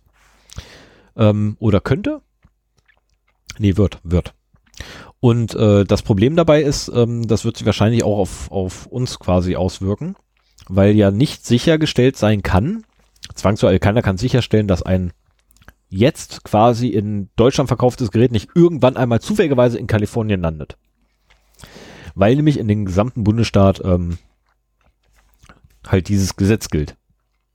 Äh, genauso wirkt sich das auch auf die USA auf. Ähm, wenn ich mir in Texas ein Gerät kaufe, damit nach Kalifornien fahre, dann ist mein Gerät, also der Betrieb dieses Geräts in Kalifornien nicht erlaubt. Ja, aber dann machst du dich ja strafbar Ähm, als Besitzer. Nein, oder? der Hersteller haftet dabei. Das ist das Geile daran. Der Hersteller ja, aber die können ja, die können ja auch nur Hersteller verknacken, die in ihrem Land äh, ansässig sind. Also du kannst ja nicht einen deutschen Hersteller äh, dafür. wir reden hier von den. Amis. Wir reden von den Amerikanern, denken, die, können, die ja. verknacken, die versuchen sogar die, äh, äh, die, die, die Polarbären zu verknacken, weil sie Pinguine essen. Also, Nee, tun sie übrigens nicht. ja, können Also, sie nicht. Nee, Sie genau. können nicht. Aber Ja. die Amis versuchen es ja trotzdem. Aha. Das war also, nein. Nein, ich erkläre dir den Witz nicht. Dann wird er doof. Ähm, ja, äh, die Netzpolitik.org stellte dann in der Überschrift so schön die Frage, ist das vielleicht ein Modell für Deutschland? Nein, ist es nicht. Ähm, meine persönliche Meinung. Äh, Gibt es mehrere Vertreter von, äh, die Warum eine, nicht? Hm? Ich finde Kommt gleich. Die einen sagen, ja, das ist ein super Modell, das ist super, dann hat jedes Gerät endlich eine eigene, äh, ein eigenes Passwort. Ähm, das ist super, das Passwort ist eindeutig, einmalig. Ähm, achso, die Kalifornier haben leider äh, keine Vorgaben gemacht, wie das Passwort auszusehen hat. Ähm, sie reden nur von einer adäquaten Sicherheit, äh, von einer adäquaten Sicherheitsmaßnahme, reden sie leider nur. Und dass ein Passwort vorhanden sein muss. Ähm, und äh, das ist, äh, ja, ein Passwort ist schön und gut. Also wenn der, wenn der Rest niemals ein Update kriegt, dann nützt auch das beste Passwort nichts. Das ist richtig, aber diese Standardpasswörter äh, sind halt auch eine Plage. Ja, natürlich, das ist eine Plage, aber auf der anderen Seite auch wieder ein Segen. Ich, äh, ich war letzte Woche war ich in, in Magdeburg gewesen und musste einen ausländischen Router konfigurieren. Ähm, ich habe mich über das Ad- äh, über das Standardpasswort gefreut, was da vergeben Ja, wurde. das, das sind die Use Cases, wo man sich freut. Das ist Ja. richtig, ja. Aber da hattest du ja auch die Gewalt über den Router und da hättest du zur Not auch den Werkzeugset drücken können. Und ja, aber dann, dann- hätte ich wieder da gestanden. Standardpasswort ausprobieren. Ja, aber dann hätte es ja auch fun sowieso funktioniert. Ja, aber Also, dann hätte wenn- ich auch trotzdem erstmal die Standardpasswörter durchiterieren müssen. Also, naja, sagen wir mal so, wenn so ein Router in Zukunft mit einem individuellen Standardpasswort ausgeliefert wird, Mhm. na gut, gibt es mittlerweile schon, dann steht da unten am Gerät dran. Ja, oder im Handbuch. Das man aber nicht unbedingt immer dabei hat. Genau. Insofern, äh, Ne? Genau, da das, ist die Problematik genau deswegen sind die halt Also- auf dem Gerät unten. Kenne ich schon zwei, zwei Router, wo das so war. Und ähm, ja, ich habe auch, äh, ich glaube, bei der Fritzbox steht das, glaube ich, auch. Nee, das ist nur das, der, der, der, Bei der WLAN Fritzbox bist du gezwungen, ein äh, genau, neues Passwort anzugeben. Passwort einzugeben.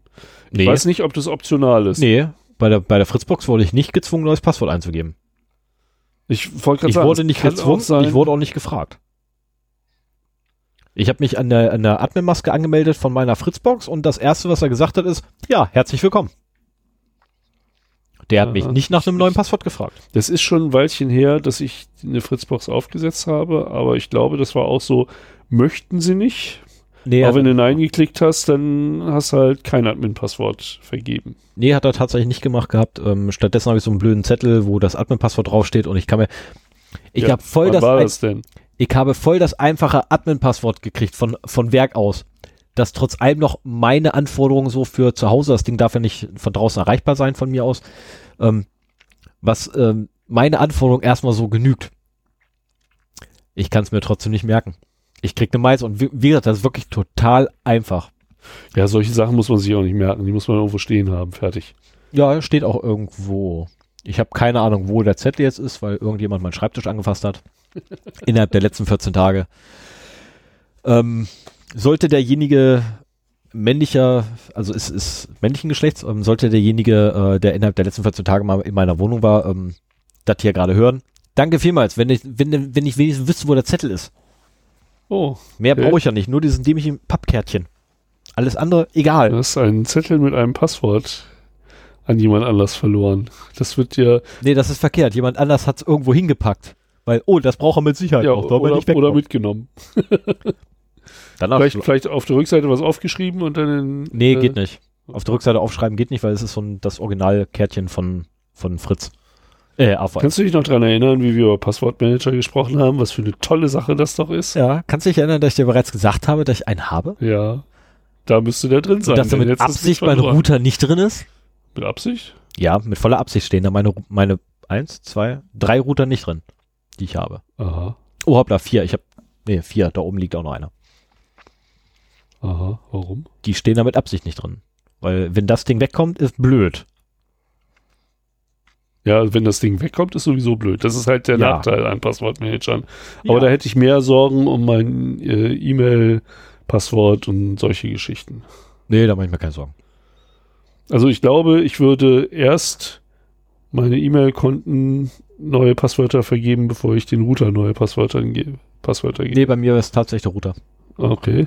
Weil einfach das, was auf der Kiste da zur Verfügung stehen würde, einfach zu wichtig ist. Ja, aber dazu musst du den erstmal kriegen. Also, Ja, aber wenn du bei meinem Router bist, findest du auch den da. nein, wenn dein Bei meinem Router, wenn dem deine die Passwörter wegkommen, heißt das noch nicht, dass die wissen, unter welcher IP du jetzt zu erreichen bist. Nein, und egal. Ja, genau. Das Machen wir weiter ein andermal. den News. Ich will ja heute auch nochmal Genau. Thema besprechen. Irgendwann wolltest du auch nochmal und ich habe noch so ein paar halbes Ja. Dutzend. Genau. Ähm, es gibt einen, eine, eine Router-Malware. Oder es gab eine, nee, so gibt es ja immer noch. Die ist immer noch im Betrieb. Und zwar ist die von, äh, von der APT28-Gruppe, die auch irgendwie ein halbes Dutzend andere Namen hat. Angeblich sind es Russen. Man weiß es ja bis heute noch. Also ich konnte nirgendwo was finden, ähm, dass die tatsächlich sagen, wir sind Russen. Es ist sehr en vogue momentan, bösen Hackern äh, Ja. russische Staatsbürgerschaft anzunehmen. Es sind immer die davor waren es die Chinesen. Koreaner und davor waren es die Chinesen. Oder Das waren die. Nordkoreaner. Ja, ja, Das ja, waren die Nordkoreaner, ja, was total witzig ist. Mm, jeweils äh, von denen kommen jetzt die nächsten beiden Meldungen. Äh, 26.09. Die Malware namens VPN-Filter, äh, die haufenweise Router befallen hat ähm, und in drei Phasen abläuft. Die erste Phase sorgt dafür, dass die äh, Malware persistent wird, also sprich, dass sie auch einen Neustart des Routers wieder überlebt. Die zweite Phase lädt dann Schadcode nach. Also die erste Phase triggert die zweite Phase, welche dann Schadcode nachlädt und diese ausführt.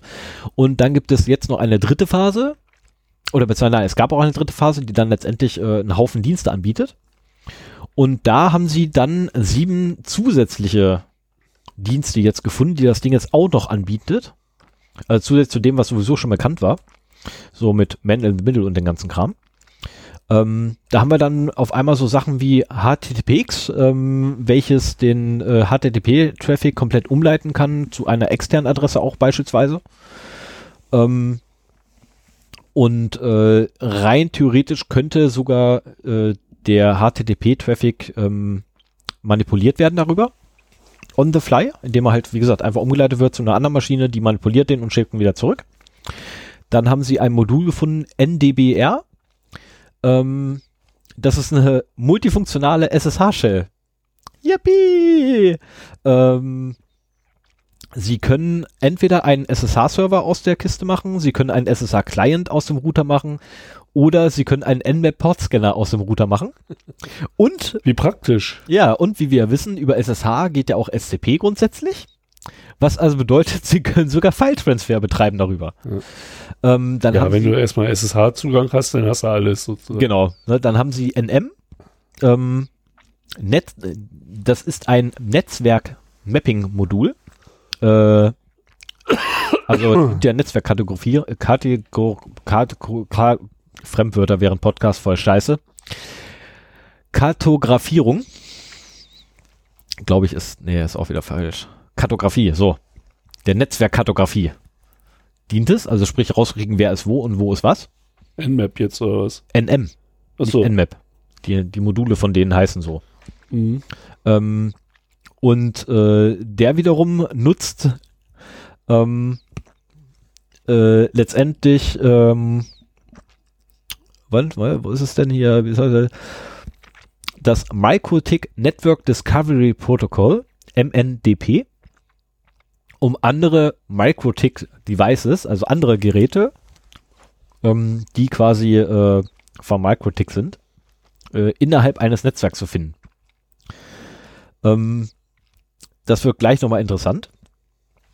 weil äh, Netfilter gibt's auch noch als Modul. Das ist ein Denial of Service Utility, ähm, das letztendlich IP-Tables Rules erstellt und anwendet. Mhm.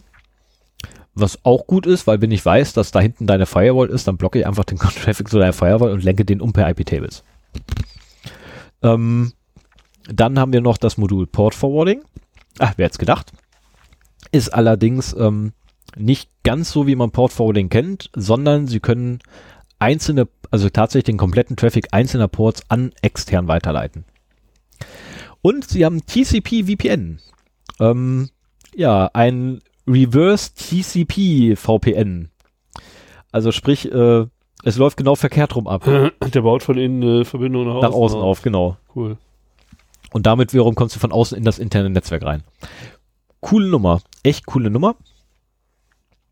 Ähm, Ich finde das spannend, wenn, wenn solche Sachen reverse engineert werden ich auch. und man mal so sieht, was die alles können.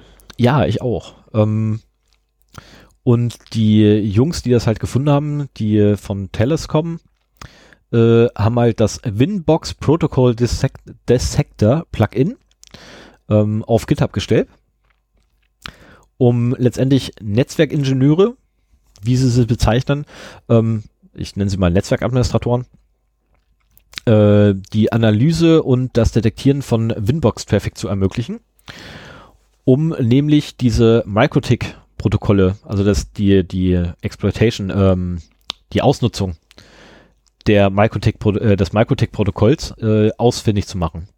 Das Ah, siehst ja. du dann wohl wunderbar in Wireshark. Ähm, ist hochinteressant eigentlich, was das Ding alles kann. Ist hochinteressant, was das Ding schon vorher alles konnte. Ähm, weil das Ding ist quasi einmal alles. Einmal rund um Sorglospaket und ähm, der besondere Clou ist halt, es übersteht tatsächlich äh, äh, Neustart und die einzige Methode, das Teil wieder loszuwerden, ist die, aktu äh, die aktuellste Firmware nochmal drüber zu flashen. Mhm.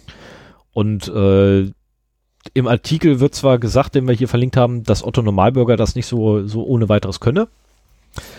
Ähm, ich habe erst da gestanden und gesagt, äh, ist doch Blödsinn. Hallo, Knopf drücken. Lol. Nee. Ähm, wenn du die aktuellste Firmware nochmal drüber flashen möchtest, dann ist das tatsächlich gar nicht so einfach. Oh, okay. Ähm, Aufgabe an dich, wenn du nach Hause kommst, schnapp dir deine Fritzbox und versuch die aktuelle Firmware Ja, nochmal aufzuspielen. kein Problem. Okay, dann versuch die Vorgängerfirmware aufzuspielen. Ich kann, Das ist gar nicht gibt bei der, bei der Fritzbox äh, gibt es die Möglichkeit, da eine Firmware aufzuspielen. Also ein beliebiges Fall. Das ist ja langweilig. Du kannst, also Frieds Scheiß geht nicht, geht glaube ich nicht mehr. Das ist ja so eine alternative Fritzbox-Firmware. Äh, aber ich glaube, das müsste gehen. Du kannst, Böse Fritzbox. Böse Fritzbox. du musst halt in den erweiterten Mode schalten. Das Gut, also äh, nehmen wir jetzt mal so einen Telekom-Router. Ja, damit käme ich nicht oder so einen aus. Kabel Deutschland-Router. Ja, Das ist eben nicht mehr so einfach möglich. Ähm, und wenn die Jungs halt Bock drauf zu haben, dann könnt ihr da eh nichts aufspielen oder dann kann ein Autonomalanwender sowieso nichts ausspielen, weil dann hat das Ding halt schon irgendwelchen äh, Quellcode nachgeladen und ausgeführt, der das halt verhindert. Ja. Weil die haben einmal rund um Sorglospaket auf dem Router. Aber was auch das überstehen würde, wäre doch theoretisch eine Malware, die sich im BIOS verankert, oder?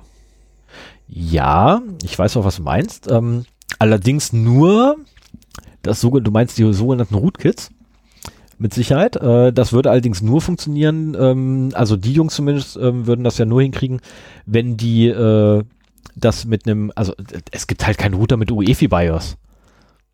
Das gibt's halt Ich nicht. habe dir jetzt nur eine kleine goldene Brücke gebastelt. ja, weiß wenn du ich, sie nicht weiß gehen ich, ja, da, bin ich willst, ja, da, bin ich ja, da will ich doch gerade hin, da will ich doch gerade hin. Ich meine, die Dinger haben kein, kein UEFI. Ich meine, der APT28 ist durchaus in der Lage, ähm, ein Rootkit zu implementieren, welches sich im UEFI BIOS einnistet.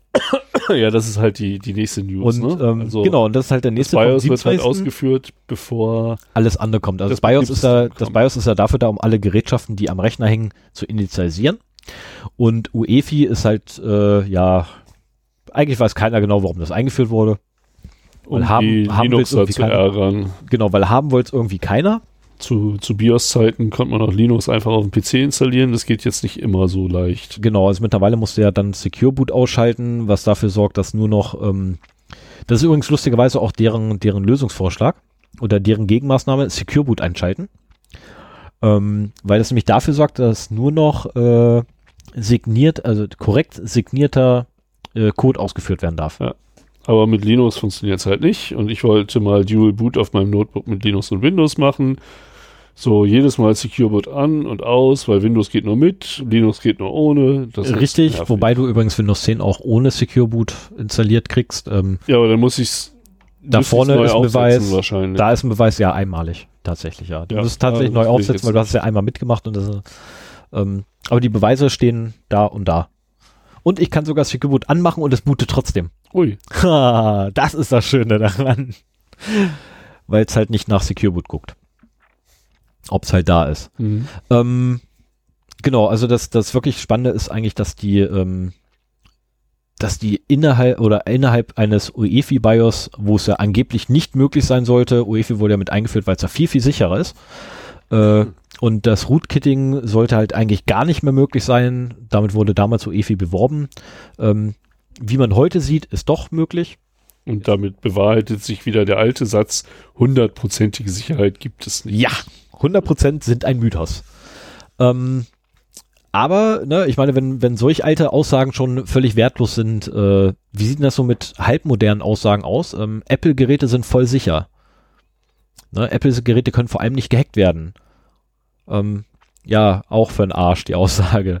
Am 27.09. kam die Meldung raus, dass iOS 12 auf dem Apple iPhone XS ähm, geknackt wurde. Ein sogenannter Jailbreak wurde durchgeführt, was letztendlich die Befreiung von Apple ist ähm, für Apple-Telefone, äh, ähnlich wie Routing auf Android-Geräten, welches ja letztendlich die Befreiung von Google ist.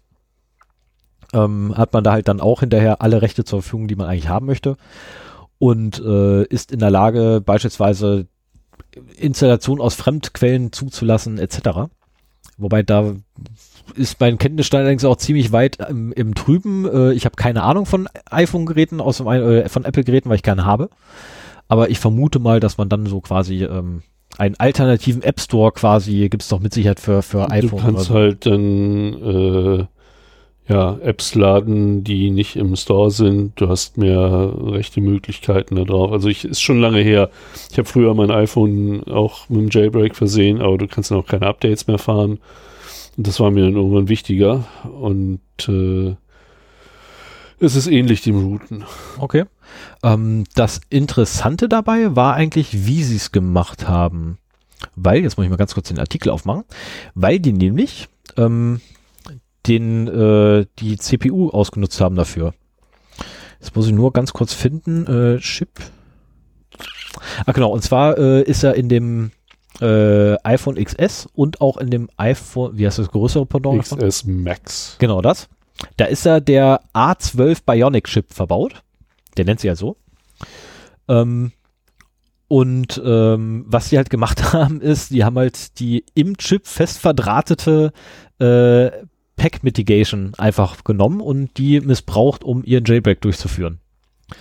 Ähm, die PSD äh, ist der Pointer Authentication Code oder Codes und äh, dafür gibt es eine Mitigation und die wiederum haben sie ja quasi ausgenutzt ähm, oder diese Mitigation dafür quasi für die äh, für für oh Gott ey PHC-Fehler ähm, und Bösartigkeiten äh, ist halt fest verdrahtet in dem Prozessor und die wiederum wurde von den Jungs ausge, äh, ausgenutzt, um letztendlich den JBack durchzuführen.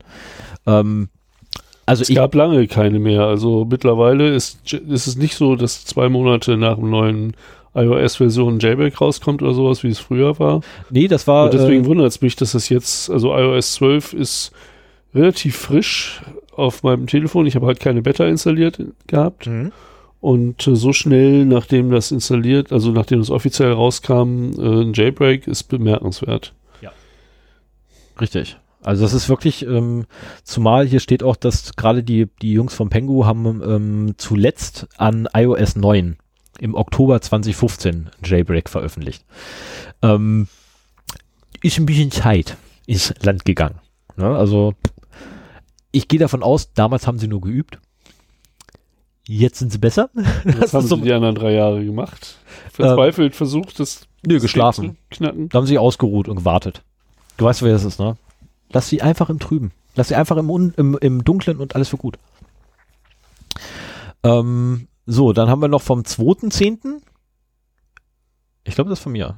Ja, Genau, das ist von mir, ja. jetzt sind von dir. Ähm, und zwar, äh, der Europäische Gerichtshof hat eine Entscheidung getroffen. In Spanien gab es den Fall, dass äh, bei einem Raub, ähm, nach deutschem Recht einem Raub, äh, ein Telefon abhandengekommen ist, unter anderem auch ein Portemonnaie, ke- keine Frage, Portemonnaie wurde auch geklaut mit. Ähm, und äh, die Polizeibehörden wollten halt ganz gerne die Identifikationsmerkmale der angerufenen Telefonnummern nach diesem Raub von dem Telefon haben. Und äh, das Gericht wiederum hat erstmal gesagt, ja, wir müssen erstmal prüfen lassen, ob ihr das überhaupt dürft. Und haben quasi nach Brüssel geschickt, äh, beziehungsweise den Europäischen Gerichtshof geschickt, äh, sitzt du auch in Brüssel? Keine Ahnung. EU, Brüssel. Äh, haben da jedenfalls hingeschickt die Anfrage, ob die das überhaupt dürfen und das Verfahren quasi dahingegeben. Und die Jungs haben jetzt entschieden und haben gesagt gehabt, ja, doch, dürft ihr. Also zumal, wo sie vorher immer gesagt haben, also Zugriff auf Mobiltelefondaten und Mobildaten sind grundsätzlich nur zulässig, wenn denn eine schwerwiegende Ta Straftat vorliegt, da es ja immerhin auch ein schwerwiegender Eingriff in die Privatsphäre einer Person bedeutet.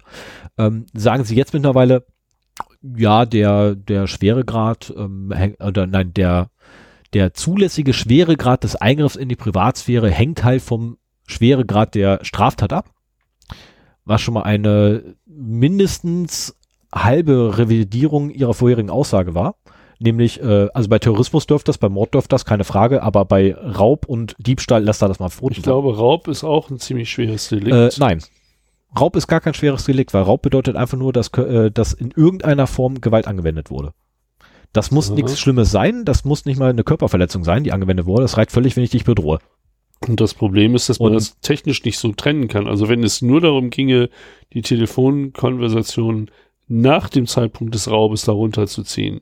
Genau, um die geht's auch nur. Ja, tatsächlich. aber das, das kannst du ja nicht so trennen. Du, entweder hast du Zugriff auf alles oder auf Genau. nichts. Genau, das ist äh, technisch tatsächlich die Problematik dabei. Ähm, es ist jetzt jedenfalls nach europäischem Recht erlaubt. Ähm, ich bin gespannt, wann es das erstmal in Deutschland ähm, aufgrund ein, äh, oder wegen eines Mundraubs oder so eingesetzt wird. Bin ich echt gespannt. So, und jetzt tut mir furchtbar leid, ich muss ganz kurz was trinken für die nächsten beiden. So, ich habe jetzt nämlich noch drei bei mir hier stehen. Nee, zwei sind die gleichen. Nein, sind keine gleichen. Nee? Nein, Vom sind vierten und vom Zwei siebten sind Zehn? aufeinander aufbauend. Ähm, und der dritte so, ist, äh, ist mein persönliches Bullshit-Bingo des Monats. Okay, naja, mach mal. Ähm, okay, am 4.10. hat Sven rausgesucht gehabt, die News. Ähm, Gab es einen Artikel bei The Hacker News, äh, dass chinesische Spionage, Spionagechips in, äh, nee, auf Serverplatinen ähm, in den USA bei Firmen gefunden worden wären. Ähm, der Originalartikel ist von Bloomberg und äh, Bloomberg wiederum berichtet halt davon, dass äh, auf dem Mainboard oder in den Servern halt Spionage-Hardware gefunden wurde, welche fest verdrahtet auf den äh, Mainboards drauf säße etc.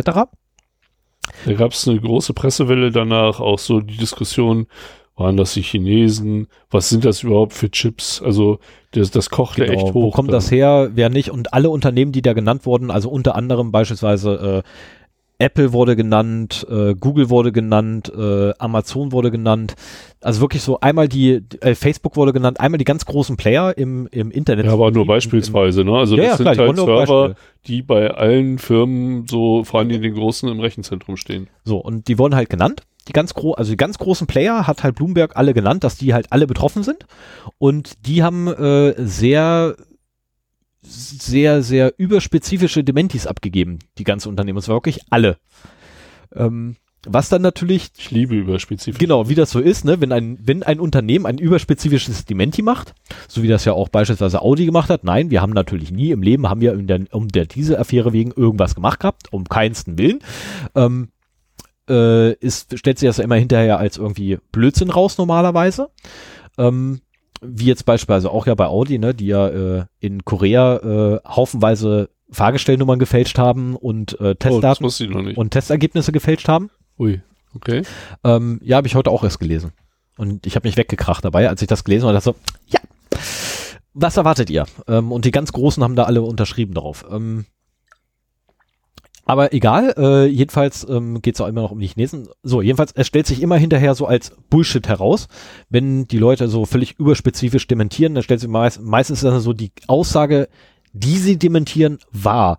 Ähm, in diesem Fall leider nicht.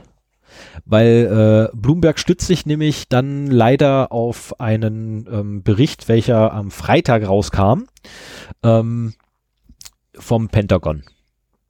Und die Verschwörungstheoretiker waren schon so, ah, das könnte aber auch einfach hier ne, so eine so eine verkappte NSA-Aktion sein, die da gerade läuft.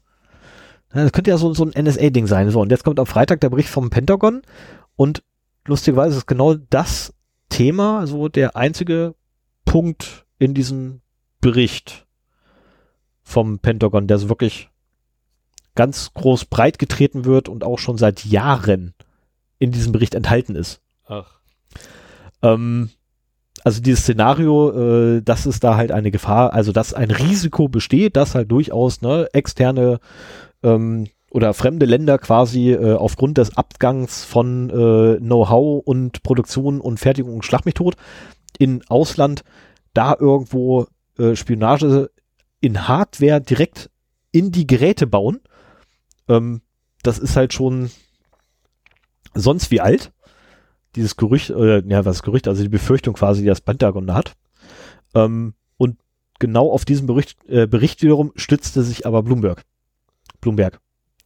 Ähm, jetzt ist die Frage, ist da jetzt wirklich noch was dran oder ist da jetzt doch nichts mehr dran? Also Ach, die, das Pentagon hat geschrieben, es könnte sein, das ist Genau. das Risiko, seit Jahren waren sie davor.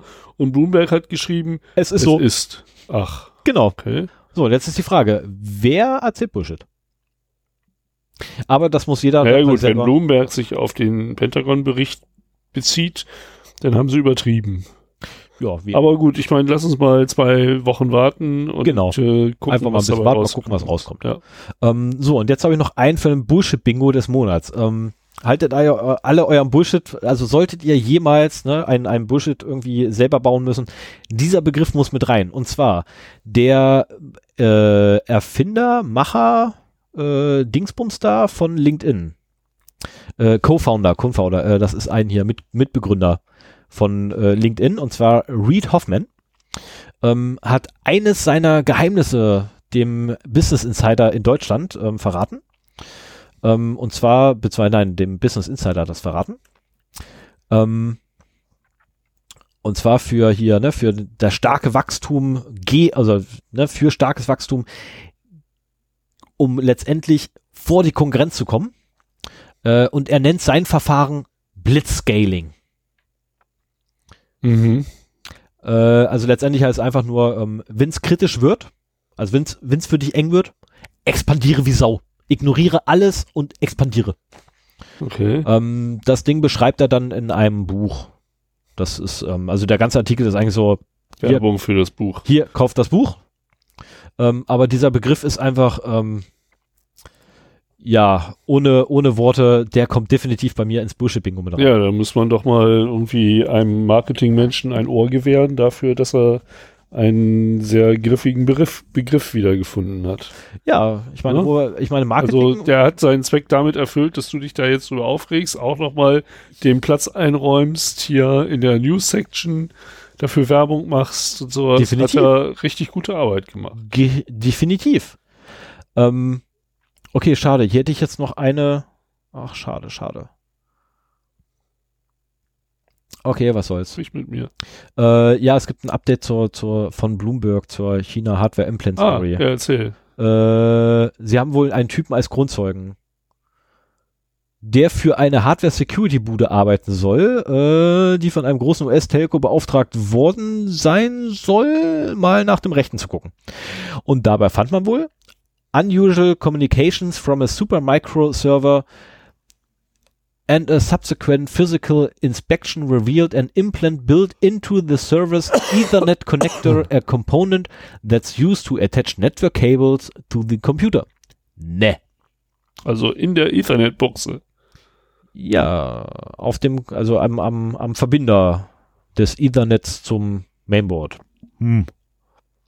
Spricht jetzt eher weniger dafür, dass in der Fabrik gemacht wurde. Das kann halt auch ein individueller Angriff sein, das ist richtig. Also das ist ja ohne Worte. Wir warten ab. Genau, wir warten einfach ab.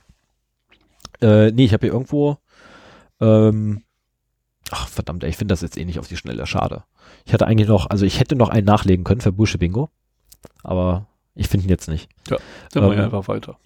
Äh, den kann ich auch noch ganz kurz so erzählen. Ähm, und zwar Ubisoft hat einen eigenen Blockchain-Beauftragten.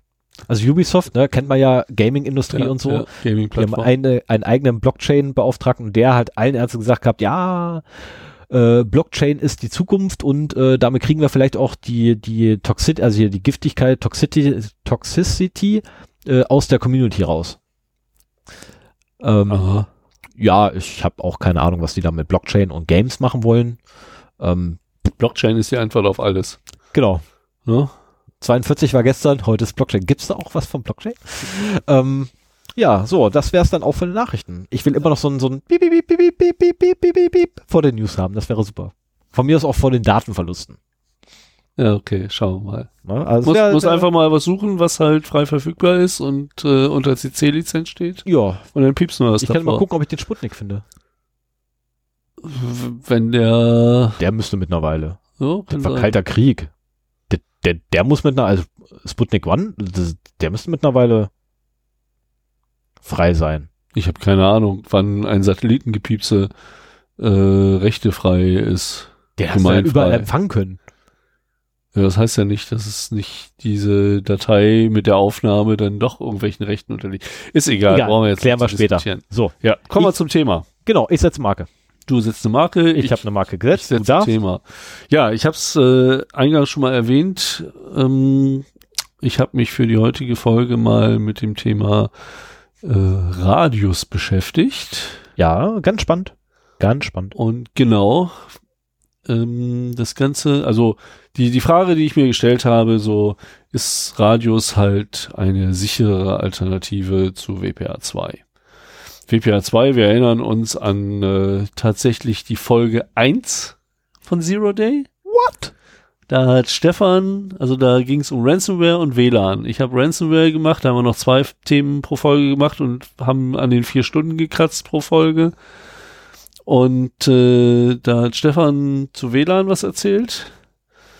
Gottes Willen. So lange ist das schon her, fast zwei Jahre. Alter Schwede, das ist fast zwei Jahre her, dass ich da reingeguckt habe. Alter, ich müsste eigentlich meine Notizen nochmal rauskramen, die habe ich ja noch. Und äh, da war im Prinzip so die, die Empfehlung hier auf jeden Fall äh, WPA 2 bei der, für die Absicherung des Access Points. Aber auch da gibt's äh, gab schon immer Schwachstellen und in der Zwischenzeit sind auch ein paar mehr gefunden worden.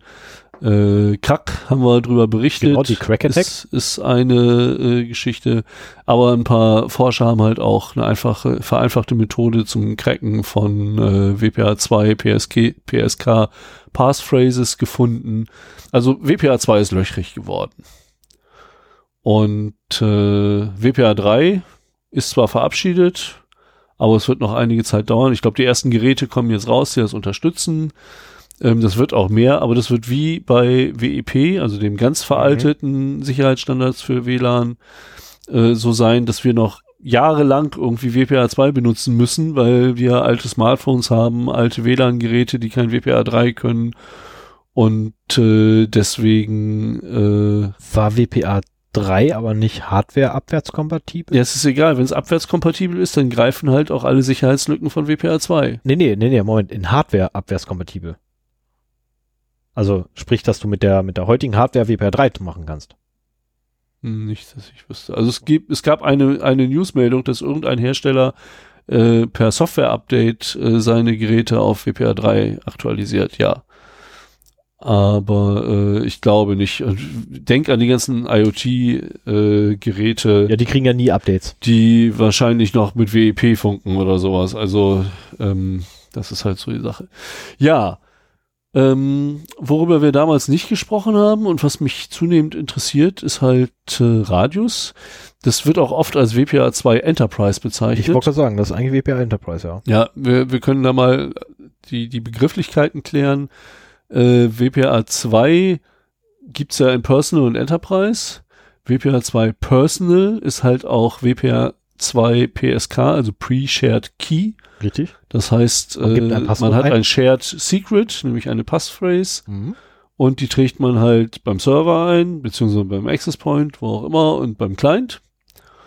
Und äh, wenn das übereinstimmt, dann äh, ja, können die halt miteinander funken. Dann kann der Traffic entschlüsselt werden und äh, läuft dann. Äh, WPA 2 Enterprise ist dann halt die Variante mit dem Radius-Server. Und äh, Radius selbst ist eine Entwicklung aus dem Jahr 1991. Also 87 wurde es zuerst angestoßen, dass da irgendwie was gebraucht wurde. 91 hat dann die Firma Livingston Enterprises WP äh, Radius ähm, entwickelt und seit 2000 ist es IETF Standard, also Internet Engineering Task Force. Das sind die Jungs, die sich für ums WWW kümmern. Ah nee, hoppla, das ist wieder Ums Internet. Ums Internet. Genau, also, also die, das da drunter die, sozusagen. die Und Infrastruktur und die ähm, Kommunikationsprotokolle. Genau. Ich habe irgendwie im Kopf, dass es 2004 war, verdammt. 2000, habe ich mich verschrieben? Naja, also allein schon, damit man so ein bisschen die Größenordnung sieht, oftmals ist es ja so, dass solche Sachen schon viel länger existieren, als man eigentlich denkt. Ja. Und äh, also der erste RFC ist halt äh, von der IETF äh, verabschiedet worden. Das war die 2865. Mittlerweile gibt es fünf RFCs, die sich um das Thema Radios kümmern. Und äh, Radius selber ist eine Abkürzung, heißt Remote Authentication Dial in User Service. Und jeder, der sich das jetzt merken kann, wird das nächste Mal, wenn er Battlestar Galactica hört, äh, äh, guckt, und zwar das Remake, ähm, Es gibt ein Remake? ja, von, 2000, so, ja, von ja, 2000 die- und Schlag mich tot. Ja, ja, die, die Serie, Ähm, stimmt. Äh, und jeder, der halt die Serie dann quasi guckt, äh, wird dann jedes Mal lachen, Warum? weil das Radar dort Radius heißt. Okay. Ähm, ich habe die ganze, die ganze Serie über gekichert jedes Mal leise. Sehr zum Unwohl meiner Mitgucker. oh, Ja. there's one of the radius. Es ist ein kleines Serverprotokoll, das haben wir ja schon gesagt. Und äh, ein sogenanntes AAA-System, ähm, weil es sich um Authentifizierung, Autorisierung und Accounting kümmert. Also die drei A's. Deswegen AAA. So, Authentifizierung heißt, äh, wer bist denn du eigentlich? Autorisierung heißt, was darfst denn du eigentlich? Und Accounting heißt, wie viel darfst du eigentlich? Beziehungsweise, dass halt erfasst wird, wie viel irgendwelcher äh, Parameter verbraucht werden, meinetwegen. Hm. Ne? Und, Ist das äh, mit der DSGVO vereinbar? Ach Gott, du stellst Fragen, keine Ja, Ahnung. Wa äh, äh, wahrscheinlich muss schon. Man, muss man ja mal fragen. Wahrscheinlich schon. Du sitzt, Ja, es ist eine Fangfrage. Die Antwort ist ja, es ist damit vereinbar. ja, prima. Da Habe ich ein- mir noch nie Gedanken darüber gemacht. Da ein übergeordnetes Interesse besteht. Ja. Ja, oder äh, du hast das in deinem äh, Prozesskatalog und äh, hast die Mitarbeiter darüber informiert. Das geht ja auch. Naja, Egal, später. auf jeden Fall ähm, kannst du diese drei Sachen mit dem Protokoll machen. Kernpunkt, bin ich da schon? Ja. Äh, Kernpunkt ist äh, das ERP-Authentifizierungsprotokoll. ERP heißt Extensible Authentication Protocol, also erweiterbares Authentifizierungsprotokoll. Und äh, das Schöne daran ist halt, dass es erweiterbar ist. Deswegen gibt es viele Erweiterungen dieses Protokolls. Yay. Ähm, ich habe hier in meinem Beispiel nur vier aufgeführt. Am wichtigsten sind PEEP und E ERP TLS. PEEP, also P-E-A-P, ähm, funktioniert so, dass der, also Protected ERP heißt das, äh, da identifiziert sich der, identifiziert sich der Server gegenüber dem Client mit einem Zertifikat. Das ist recht gebräuchlich. Und ERP TLS äh, bietet nochmal erhöhte Sicherheit, weil sich auch der Client gegenüber dem Server mit einem Zertifikat äh, identifizieren kann. Und das Schöne ist auch, das geht nicht nur in WLANs. Also WLAN ist halt äh, eine Anwendungsmöglichkeit für das Ganze.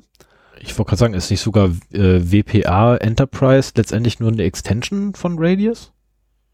Oder als Extension realisiert wurden ursprünglich?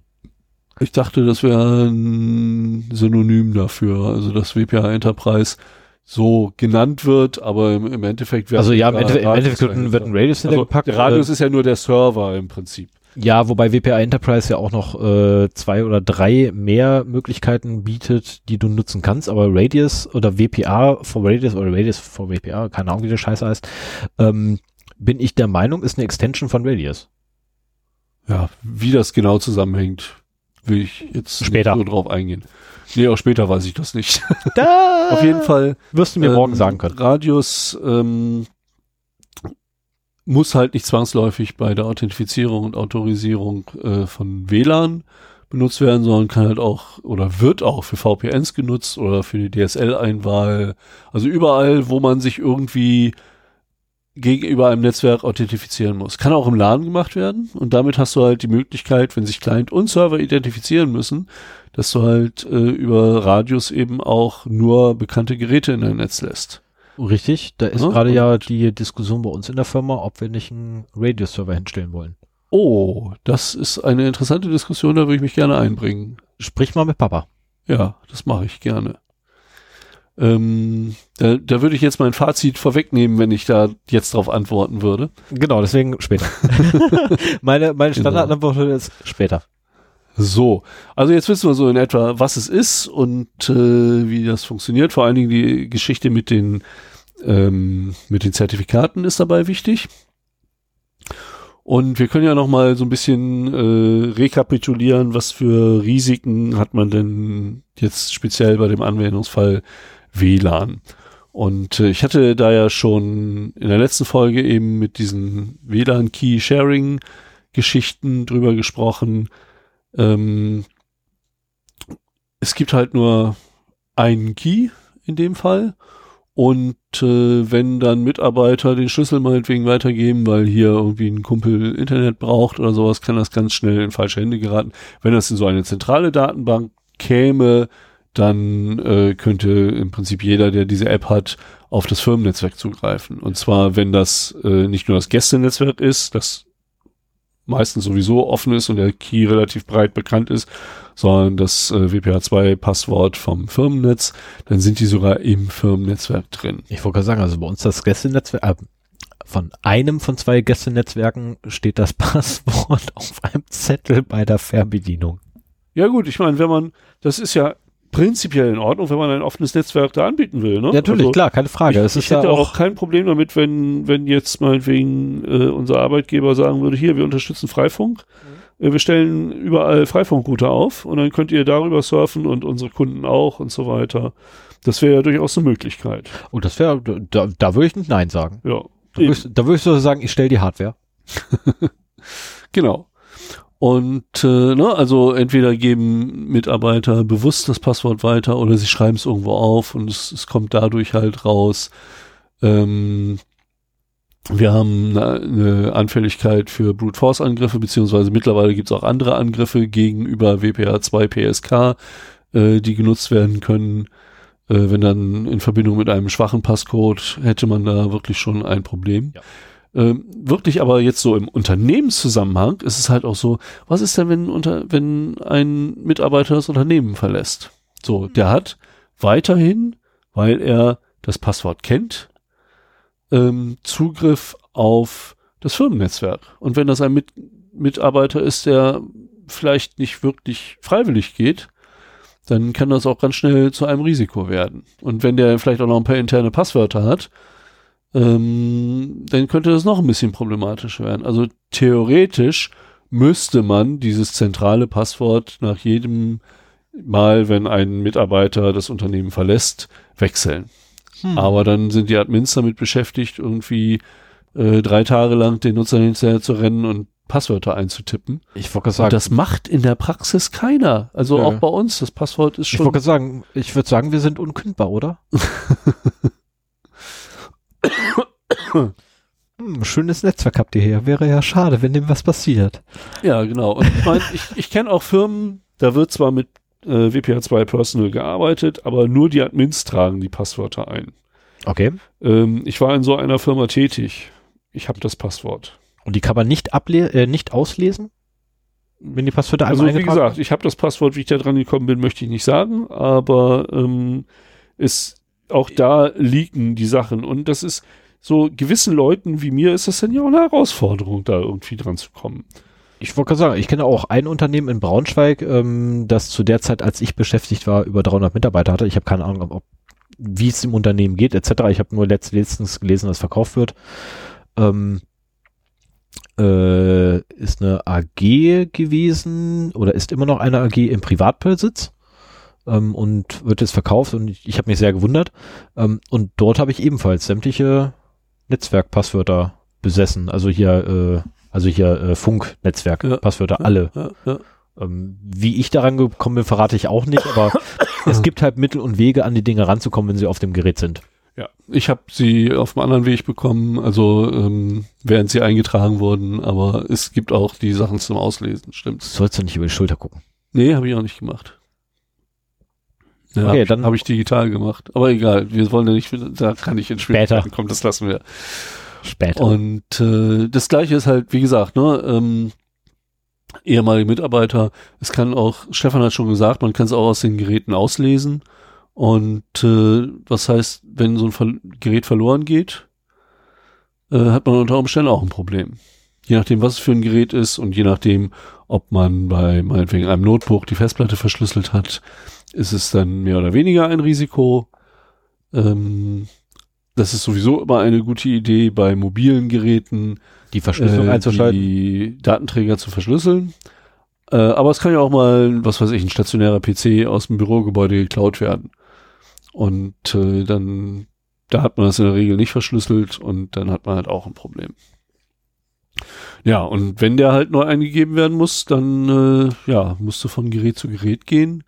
Es gibt viele Mitarbeiter, ich meine, wir sind hier in einer IT-Firma, wenn uns da gesagt würde, ändert das WLAN-Passwort, dann wissen wir, was wir tun. Die meisten jedenfalls. Ja. Ich weiß nicht, ob alle dieses Recht dazu haben.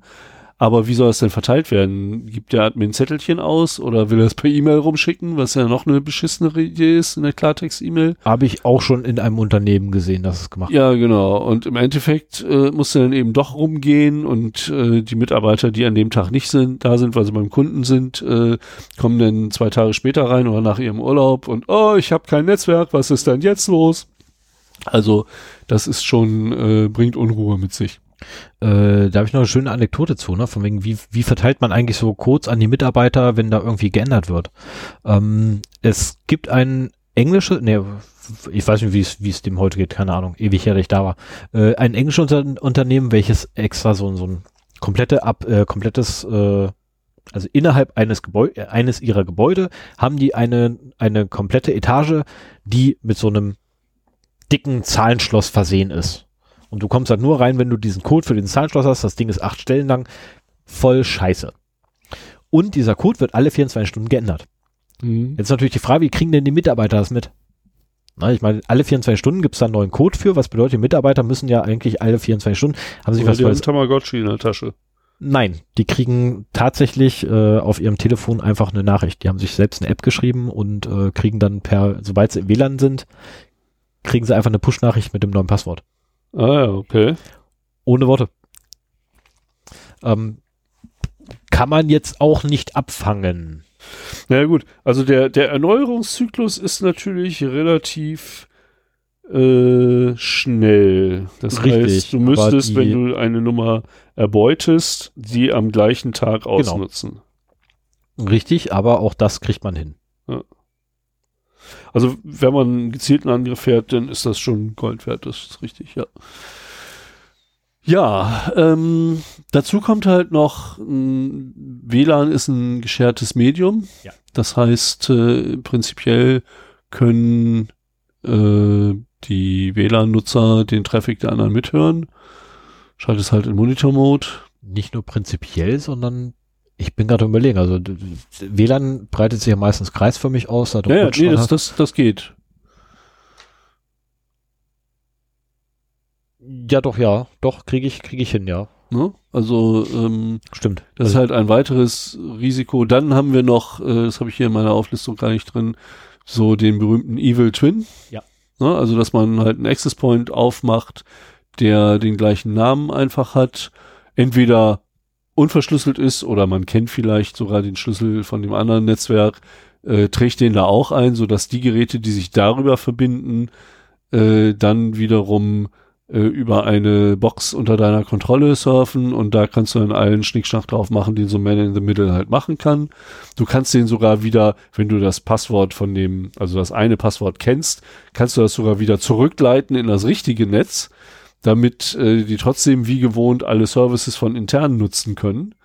Äh, ich glaube, das ist sogar beim gezielten Angriff so die, die geschickteste Variante, dass du erstmal überhaupt da irgendwie so einen kleinen Zusatz-Access Point reinhängst, der ähm, dann Alles mit Ja reagiert.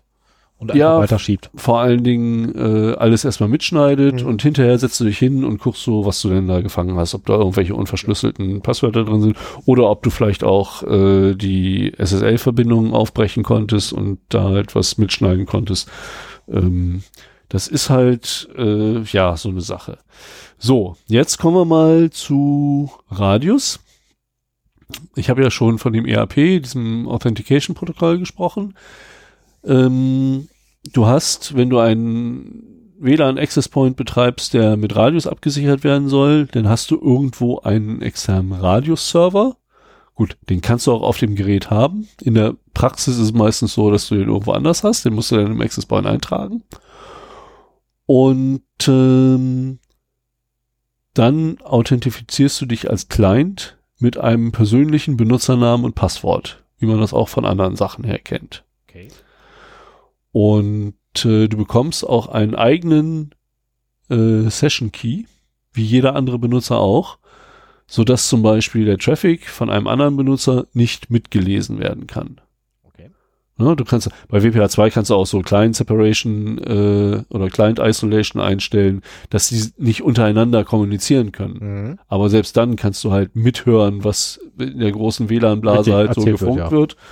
Und ähm, das reicht ja oftmals schon. Hier ist es wirklich so, dass du nur dein eigenes, ähm, deinen eigenen Traffic entschlüsseln kannst, weil du über dein eigenes äh, ähm, Username und Passwort äh, eine eigene verschlüsselte Verbindung aufbaust. Also du kriegst einen eigenen äh, Session Key und damit kannst nur du mit dem Server kommunizieren, was, wie ich finde, ein sehr großes Plus ist. Dazu kommt, dass auch schon beim äh, Protected ERP, was ich da erwähnt habe, der Server äh, sich mit einem Zertifikat authentifiziert. Hat den Nachteil, dass jeder Benutzer beim ersten Mal Kontakt aufnehmen das Zertifikat akzeptieren muss, wenn nicht eine CA, also eine Certificate Authority im Gerät meinetwegen konfektioniert ist, so dass es halt akzeptiert wird.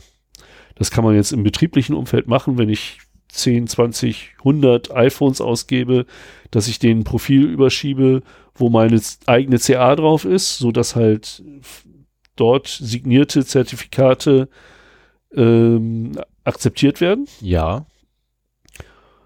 Ähm, aber wenn du das nicht machst und wenn du zu, meinetwegen zu Hause dir einen Radioserver aufbaust, dann äh, musst du halt dieses selbstsignierte Zertifikat halt nochmal äh, bestätigen sozusagen. Du merkst aber dann, wenn sich das ändert, wenn jemand sich da reindrängen will, ähm, Das kriegt man mit. Das kriegt genau, man mit. zumindest wenn du weißt, wann die Zertifikate wirklich geändert werden, weil Genau. das, das läuft ja auch irgendwann ab, dann musst du ein neues machen. Und äh, das kann man zum Beispiel auch über eine Firmen-E-Mail machen, selbst wenn man keine CA hat, wenn man Mhm. eine kleine Firma ist. Einmal eine Rundmail, hier äh, in den nächsten Tagen wird es euch passieren, dass äh, ihr zum Akzeptieren des neuen WLAN-Zertifikats aufgefordert Ja, du werdet. kannst ja, du kannst ja sogar genau sagen, wann. Na, bei Ja. Zertifikate kannst du ja, äh, nicht nur Tag, Zeitpunkt, sondern du kannst die tatsächlich auch äh, zeitgenau ablaufen. lassen. ja, aber das nächste Mal, wenn die sich einloggen, dann halt erst, ne? Ja, ja, aber du kannst einfach sagen, Ja. hier pass auf, ne, dann und dann laufen unsere Zertifikate ab. Ja. Das wäre so eine Möglichkeit, wie ich das machen würde. Ich würde einfach meinen Nutzern dann sagen, hier, ne, morgen um Punkt 12 Uhr laufen die Zertifikate aus. Da werdet ihr alle aus dem Netzwerk rausgeschmissen, müsst ihr euch einmal neu anmelden und Ja sagen. Genau. Und wenn du äh, ERP TLX, TLS nimmst, also TLS für Transport Layer Security, äh, dann ist, das sage ich so selbstverständlich, heißt das eigentlich wirklich Transport in dem Zusammenhang? Das kann ich jetzt auch nicht sagen. Finde ich jetzt, da haben wir das TLS. Ja, ich vermute es mal. Ähm, dann hast du sogar, dann musst du beim Ausrollen eben auch ein Client-Zertifikat mit ausrollen. Und dann können sich nur Geräte im Netz authentifizieren, auf das Netz zugreifen, die dieses Zertifikat hat. Damit kannst du sogar verhindern, dass fremde Geräte da reingehen. Momentan ist es ja so, du kannst dich vielleicht nicht an einer Domäne anmelden, wenn du dich in eine fremde äh, Netzwerkdose reinsteckst oder auch meinetwegen den Zugang zum WLAN hast. Mhm. Aber du hast halt alle Schweinereien, die dir TCP ermöglicht, also OSI Layer, wie viel? Ja, 1 bis 7. Einmal alles? Nee, Ah, nee, oh, oh, nee, nee, nee, nee, nee. Sieben- ist sieben- vier, vier oder drei? Sieben definitiv nicht. Nee, nee, nee, nee, nee, nee, 7 ist die Applikation. Äh, Eben. Aber du kannst halt in den unteren OSI-Layern halt Genau. rumfuschen und schön mit mmap spielen und so weiter. Ähm, und äh, da schon eine ganze Menge äh, nee, du kannst ja sogar auf IP zugreifen. Ja. Und das ist ja noch mal tiefer. Ja. Also bist du definitiv Nee, es geht 3. halt wie, es geht nicht darum, wie tief wir kommen, sondern wie hoch wir kommen. Also wie nah an den Applikationslayer kommen wir dann ran. Aber egal. Damit äh, machst du es auf jeden Fall deutlich schwerer, weil du eben schon, ich glaube, auf Netzwerkebene dann keine Authentifizierung äh, bekommst und damit gar nicht auf das Netz zugreifen kannst. Und wenn du es zu, wenn du zugreifen kannst, ist halt auch immer definiert, wer das von deinen Benutzern ist. Das ist die Sache, die es für die DSGVO ein bisschen angreifbar macht, aber da wird es auch Mittel und Wege geben, im Firmenumfeld äh, das zu vermeiden. Möchtest du erstmal einen Schluck trinken? Ja, ist, glaube ich, eine gute Das Idee. ist, glaube ich, gar nicht mal so schlecht, ne? Weil aufgrund von trockenen Hals und so ist doof. Ja. Und ich kann mich hier so schön zurücklehnen. ja, genau, ist schön, ne? Ja. Macht mir auch immer Spaß. wenn Das ist, also ich, ich, ich mag das. Ich mag das total. Von das klasse. Na, ab und zu kann ich mal aufs Telefon starren. Ja. Äh, also, magst du mir ganz kurz mal markieren, wo du gerade bist, damit ich ungefähr abschätzen kann, wie lange wir noch brauchen? nee, kann ich nicht. Ich mache das Schade. Freihand und bin überall. Verdammt. Auf jeden Fall, ähm, jetzt weiß ich nicht mehr, was ich sagen wollte. Ja, genau. Du hast halt das Risiko durch den Evil Twin nicht mehr. Du kannst sogar äh, auf Geräteebene einschränken, wer überhaupt aufs Netzwerk zugreifen darf. Ähm, das sind alles Sicherheitsgewinne. Du hast eine, eine eigene verschlüsselte Verbindung zum Access Point, ähm, so dass äh, da niemand mitsniffen kann. Ja, Des, deswegen würde ich im Prinzip die Frage, die ich am Anfang bestell, gestellt habe, Moment. Mitsniffen geht trotzdem. ja, den verschlüsselten Traffic, Der Aufwand zum Lesen ist nur höher. ja, deutlich höher. Also das, das ist momentan nicht brechbar, würde ich sagen. Das würde ich jetzt so nicht behaupten. Nee, nee. Also ich, Also ich traue, die- die- ich traue da, ich traue da einigen Leuten ähm, mit sehr viel Geld doch sehr viel zu. Ja, nichts ist unmöglich, aber ähm, Toyota. für Sorry. normale äh, für normale Anwendungen wird das nicht gehen. Also das das sind halt so Punkte, weshalb ich die Frage, die ich eingangs gestellt habe, ist Radius die sichere Alternative zu WPA2 Personal äh, PS Key, Appreciate Key, so. Ähm, ja, ist es. Definitiv. Das äh, kann man auch in Episode 1 nochmal nachhören. Da sage ich das nämlich auch. Radius?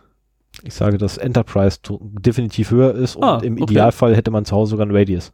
Ja, toll. Jetzt mache ich hier eine ganze Episode, um das zu wiederholen, was du als Fazit. naja, egal. Ähm, es gibt aber auch so ein paar Downsides, die man da hat. Die, die erste ist halt, man hat einen erhöhten äh, Aufwand. So gerade wenn man das zu Hause machen will, musst du im Prinzip für jeden Benutzer, wenn du es richtig machst, du kannst natürlich auch einen Benutzer-Account geben und den allen rausgeben, aber dann hast du auch nichts gewonnen. Also du könntest halt personalisierte Zugangs-Accounts äh, geben und äh, deinen Gästen dann vielleicht äh, personalisierte Zugänge ähm, für den fürs private Umfeld finde ich lohnt sich nicht unbedingt dieser Aufwand so sehr. Es kommt darauf an, wie schützenswert quasi der Netzwerktraffic einem erscheint. Äh, Wenn man jetzt irgendwie seine Börsen-Insider-Geschäftsinformationen ähm, von A nach B innerhalb von zu Hause schiebt und da irgendwie der Meinung ist, dass da draußen gerade einer vor der Tür steht, weil er immer dieselben Käufe abschließt wie, ein, wie man selber und immer so ein paar Sekunden vor einem, könnte es vielleicht interessant sein, aber ansonsten sehe ich da eigentlich auch keinen, keinen, keinen, keinen Ähm, vor allen Dingen auch, weil man eben so diese Benutzerdatenbank pflegen muss. Du musst im Prinzip irgendwie so, ein, so eine Art Active Directory, so ein LDAP, äh, einfach eine Benutzer, ein Benutzer Directory pflegen, ähm, um halt damit zu machen. Es gibt, es gibt eine Ausnahme und das fand ich sehr geschickt. Ähm, bei irgendeinem Kongress haben sie es das erste Mal gemacht, wo ich auch da war. Da haben sie nämlich fürs WLAN einen Radioserver eingerichtet und zwar so, dass der beliebige Usernamen und Passwörter akzeptiert. Hm. So, das hat den Charme, dass du quasi ein öffentliches Netzwerk hast, wo jeder eine eigene verschlüsselte Verbindung äh, zum Access Point hatte, die sich also untereinander nicht abhören können, was auf dem Hacker-Kongress vielleicht keine so schlechte Idee ist. Das ist gar mehr so verkehrt, ja. Und also diese, äh, also für einen öffentlichen Access Point, der trotzdem eine gewisse Security denjenigen, die da sind, bereitstellen müsste, mhm. äh, finde ich, ist das eine super Lösung. Wenn du das auch noch mit einem vernünftigen Zertifikat absicherst, so dass sichergestellt ist, dass äh, kein, kein alternativer Access Point da nochmal aufgestellt wird, was ja eigentlich verboten ist beim Kongress, aber was trotzdem oft genug passiert. Ich Bin wollte- auch schon drauf reingefallen. Ich wollte gerade sagen, das passiert ja doch mal öfters mal. Ja. Und äh, dann, dann hast du nämlich ein, ein relativ gut abgesichertes öffentliches Netzwerk.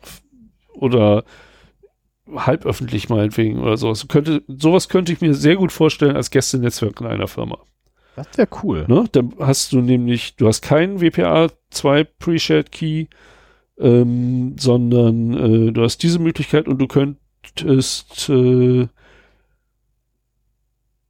Erzähl ruhig weiter. Ich bin, Ja, es- ich bin gerade am Formulieren. prinzipiell jeder rein, du kannst niemanden ausschließen. Ähm, aber der, der im Netz ist, hat eine erhöhte Sicherheit gegenüber den äh, WPA2 PSK. Ja, das war die Problematik wieder, dass du nicht zuordnen kannst, wer wer ist. Richtig. Äh, aber das dadurch willst du wiederum beim öffnest öffentlichen du- Netz ja auch nicht machen. Ja, natürlich nicht, aber da, dadurch öffnest du ja wieder äh, quasi der, der berühmten Störerhaftung Tür und Tor. Ja, die ist ja abgeschafft. ja, Ja, ich aber- glaub doch noch nicht dran, bis die ersten Urteile durch sind. Ja, das stimmt natürlich immer. Ähm, ja, das, aber das war nur so dieses Beispiel für ein öffentliches Netz, äh, das trotzdem mehr Sicherheit bietet als äh, normaler Hotspot, wie man ihn so kennt. Ähm, dieses Argument mit dem Pflegen des Verzeichnisses, finde ich, gilt auch nur bei Privatpersonen, wobei das geht, wenn du eine fünfköpfige Familie hast, kriegt jeder einen Account. Und wenn, was weiß ich, das äh, Handy von der Tochter verloren geht, dann kriegt sie halt ein neues Passwort. Und wenn sie noch ein anderes Gerät hat, dann muss sie das da halt auch eintragen und die anderen, bei den anderen funktioniert es halt wie gewohnt. Das, das könnte man auch machen in Verbindung mit vielleicht einem Gästenetzwerk, das dann eben doch auf WPA2 äh, basiert oder sowas. Das äh, müsste man mal sehen. Ähm, Im Firmenzusammenhang finde ich, da, da sind erstens die Sicherheitsanforderungen durchaus höher, auch aufgrund der DSGVO. Und äh, da hat man dieses Verzeichnis schon. Richtig, Du hast ja in der Regel einen bei Microsoft dominierten Firmen ein Active Directory. Da pflegst du alle deine Benutzer. Und wir haben ja darüber gesprochen, so Ex-Mitarbeiter oder Mitarbeiter, die Fehler machen, Dinge verlieren, Dinge geklaut werden, was auch immer, ähm, wo der, das WLAN-Passwort drinsteht. Ähm, du hast dieses Verzeichnis eh schon gepflegt. Wenn ein Mitarbeiter das Unternehmen verlässt, wird er in diesem Verzeichnis im Idealfall äh, zumindest deaktiviert und damit ist sofort auch sein Zugriff aufs Netzwerk abgeschaltet. Mhm. Und das Einzige, was du als Firma noch machen musst, ist halt so ein äh, Radioserver aufsetzen, beziehungsweise im, im Windows-Server die, den Radioservice aktivieren und konfigurieren einmal. Und dann läuft das. Dann musst du noch allen deinen Benutzern einmal sagen, dass sie sich jetzt anders anmelden müssen. Mhm. Du kannst es natürlich weiterhin auch so machen, dass du noch Zertifikate aufrollst, ausrollst auf die Geräte. Dann musst du aber sowieso schon ein zentrales Management der Geräte haben. Ansonsten wird das ein bisschen sehr nervig. Ja, aber das brauchst du ja noch nicht mal letztendlich, weil du ja äh, tatsächlich über die, den äh, Username-Passwort gehen kannst. Genau, ja. Und wenn, wenn sowas abhanden kommt, dann wird da das Passwort geändert Mhm. und gut ist. Weil da wird der, da kommt der erste wirkliche Charme nicht zum Tragen, wenn du auf die Zertifikate verzichten kannst. Wobei es natürlich trotzdem geil wäre, zusätzlich dazu noch die Zertifikatlösung zu haben. Zu Username Password. Ja. Weil du nämlich äh, mit Username und Passwort ja nur sagen kannst, äh, sicher, äh, nein, ich könnte mit jedem Gerät kommen, Username Passwort eingeben und mein Gerät kann funken. Genau. Ähm, während ja mit der, Zertifiz äh, mit der Zertifikatslösung mein Gerät Also das eine Gerät nur funken darf mit meinem Usernamen Passwort. Ja, ja, Und wenn du Das dann halt- quasi an meinem Gerät bist mit Username und Passwort, dürftest du theoretisch, könnte man das auch so einrichten, dass du nicht funken darfst. Ja, also das ist halt so die, die Sicherheitsabwägung, die man dann halt machen sollte. Äh, nehmen wir P PEAP, was man auf jeden Fall nehmen sollte, also zumindest äh, das Zertifikat vom, vom Server, oder nehmen wir ERP TLS, äh, so dass sich auch die Geräte authentifizieren. Äh, letzteres halte ich für optional und hängt von dem, vom Threat Model der Firma ab. Also da muss man sich halt Gedanken machen, braucht man das, braucht man nicht, das ist nochmal wieder erhöhter Aufwand äh, wenn man keine, kein zentrales Management der Geräte hat, wie bei, wie bei einer uns sehr gut bekannten Firma, sagen wir es mal so, äh, ist das noch eine ganze Ecke mehr. Wenn du schon die Dinger äh, zentral verwaltest, dann könntest du sowas auch relativ einfach ausrollen und dann ist das nicht so ein großer Aufwand. Ähm, insofern äh, schon mal ein bisschen vorweggegriffen, einer Firma würde ich es immer empfehlen, beziehungsweise ich habe kein Verständnis dafür, wenn eine Firma nicht Radius zur Authentifizierung im WLAN einsetzt. Die, die Vorteile überwiegen halt und der Aufwand, das zu machen, ist nicht so wahnsinnig groß. Also ein, ein, ein WLAN mit äh, WPA2 PSK am Laufen zu halten, kostet halt auch ein bisschen Arbeit. Und äh, sowas äh, könnte man auch als Studienarbeit rausgeben äh, oder äh, anderweitig äh, jemanden kurzfristig ranholen, der das macht. Also das ist meiner Meinung nach ist der Sicherheitsgewinn enorm äh, und äh, der Aufwand hält sich in Grenzen. Aber es gibt noch ein paar andere Nachteile von äh, Radius. Das erste ist halt auch so mehr im privaten Bereich zu finden. E-Book-Reader, Spielekonsolen, ne? die können meistens kein Radius. Du hast eine Vielzahl von Geräten, die es einfach nicht kann. Ja. Und ich meine, die- das, das äh, fängt ja schon bei, bei äh, Billigtelefon an. Ja, da bin ich gerade. Äh, iOS 4 ist Mindestanforderung oder Android 2.3. Das sollte mittlerweile jedes Gerät haben. Oder Windows Phone 7. Ich habe oben noch ein Android Ja, aber das 2.2 rumliegen. Also mein ältestes hat, glaube ich, auch 2.3 oder so. Also das, das benutzt man in der Regel nicht mehr. Ne? Ähm, meins ist ein Decktelefon. Jetzt guckt er.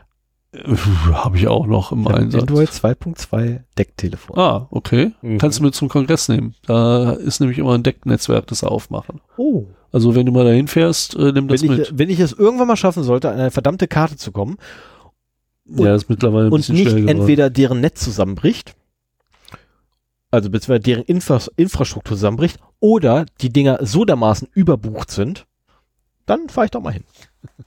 Ja, ich bin auch froh, dass ich vor dem ganz großen Ansturm da war, weil momentan nervt mich das auch nur an mit äh, der Vergabe der Karten. Naja, also wie gesagt, äh, alte Telefone können schon relativ lange Radios, oftmals am Anfang nur äh, Protected ERP. Äh, die modernen sollten das auch mit TLS können, aber da weiß ich nicht, ab welchen Versionen äh, das unterstützt wird. Da kann das Stille weiterhelfen. Ja? Ja. Okay. Da kann das Stille weiterhelfen. Okay. Ähm, dann gibt es oftmals Probleme beim Einbuchen. Das sind meistens irgendwelche Zertifikatsprobleme. Mhm. Ne? Also äh, das ist halt nicht ganz so einfach wie bei WPA 2, aber wenn das erstmal alles läuft, dann sollte es halt auch funktionieren. So, ach so, hier äh, einen Punkt habe ich noch und da muss ich nämlich jetzt wieder zurückspringen. Ich habe mich nicht so ganz an meine Reihenfolge gehalten.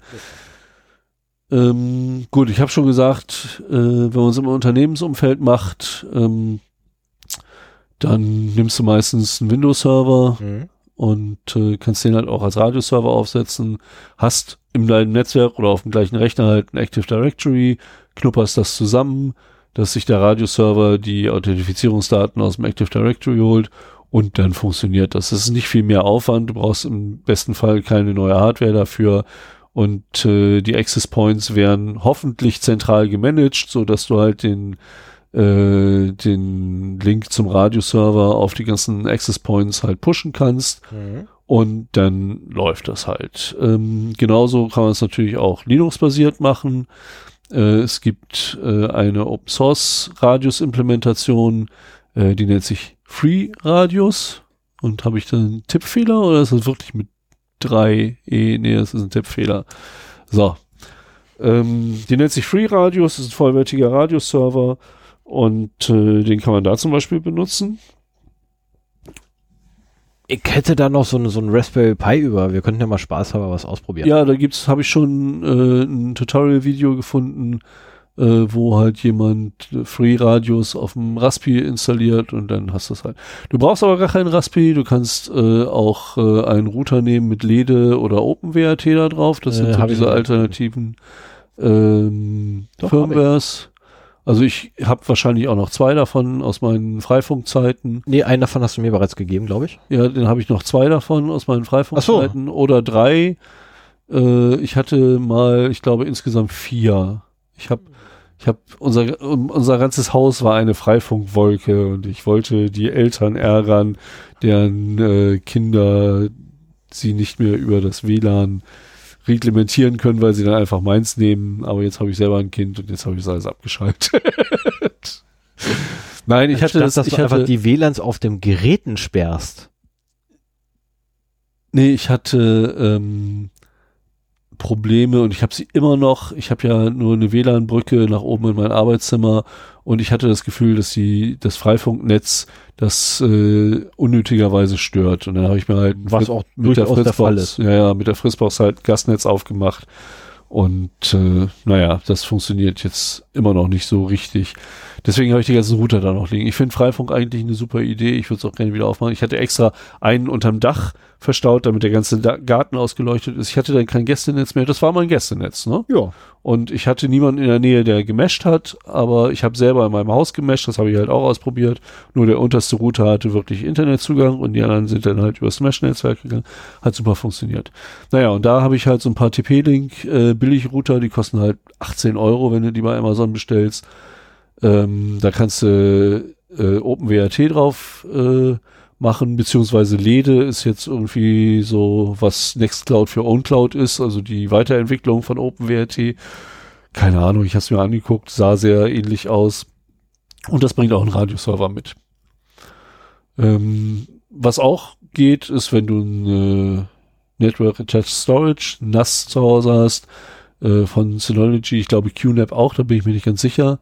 Aber Können wir also nachher gerne nachgucken, wenn du noch Zeit hast. Hast du ein QNAP hier? Steht da vorne. Achso, ich habe ein Synology zu Hause. Ja, siehst du? Und äh, deswegen weiß ich halt, bei Synology kannst du einen Radioserver einschmeißen. Ich, ich habe keine Ahnung, ähm, das Ding hat, als ich es letztes Mal angeschaltet habe, erstmal ein Firmware-Update haben wollen, habe ich ihm auch gegeben, ausnahmsweise mal.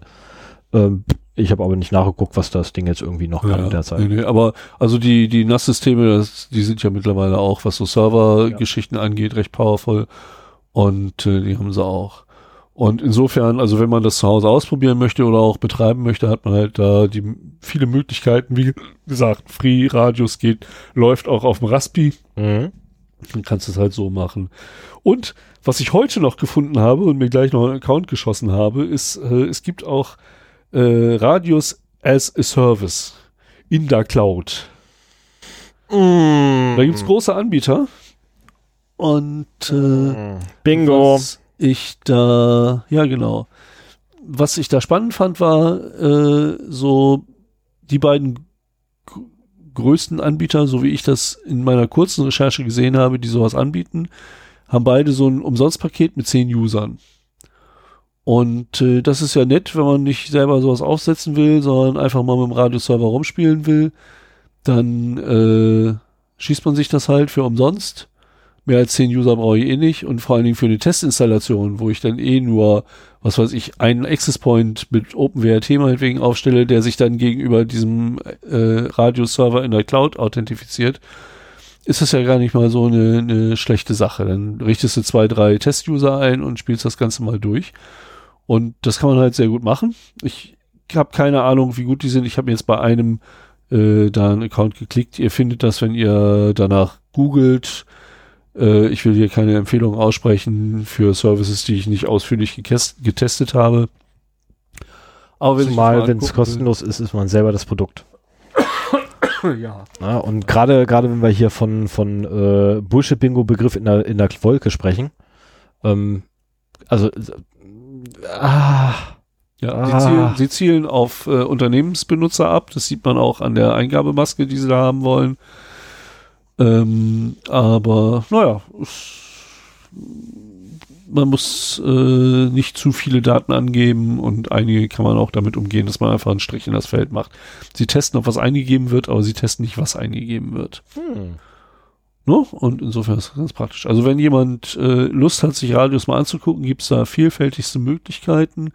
Natürlich im Enterprise-Umfeld noch eine ganze Menge mehr. Also wer irgendwie Systeme, was weiß ich, von Sophos, von Cisco, von Ubiquiti, äh, Unify und so weiter hat, äh, gibt's halt auch, entweder sind die Sachen da schon drin oder man kann eine Komponente dazu kaufen, die dann eben auch die Radius-Authentifizierung macht. Ne? Also wenn man wirklich ein WLAN meinetwegen äh, hat mit Managed Access Points, ist das natürlich schön, wenn man auf einem Klick das auf alle Access Points hochladen kann und nicht rumlaufen muss und das per Hand oder was heißt rumlaufen oder ähm, auf die Webinterfaces zugreifen muss, um das äh, bei jedem Einzelnen einzutragen. Hängt halt immer von der, von der Größe der Firma ab. Ja, das war's eigentlich. Also mein Fazit ist, wie gesagt, äh, ich habe es ja schon gespoilert.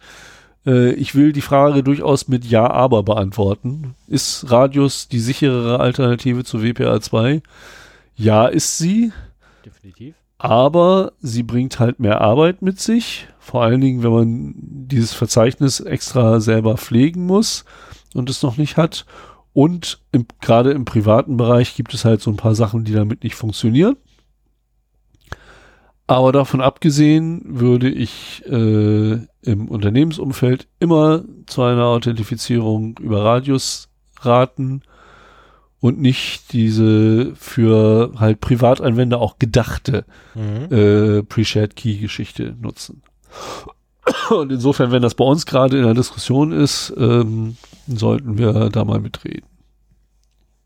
Äh, ich habe noch ganz schnell mal einen Nachtrag, weil du hast den Namen ja genannt von dem netten Unternehmen. Äh, ein Nachtrag eigentlich für die News.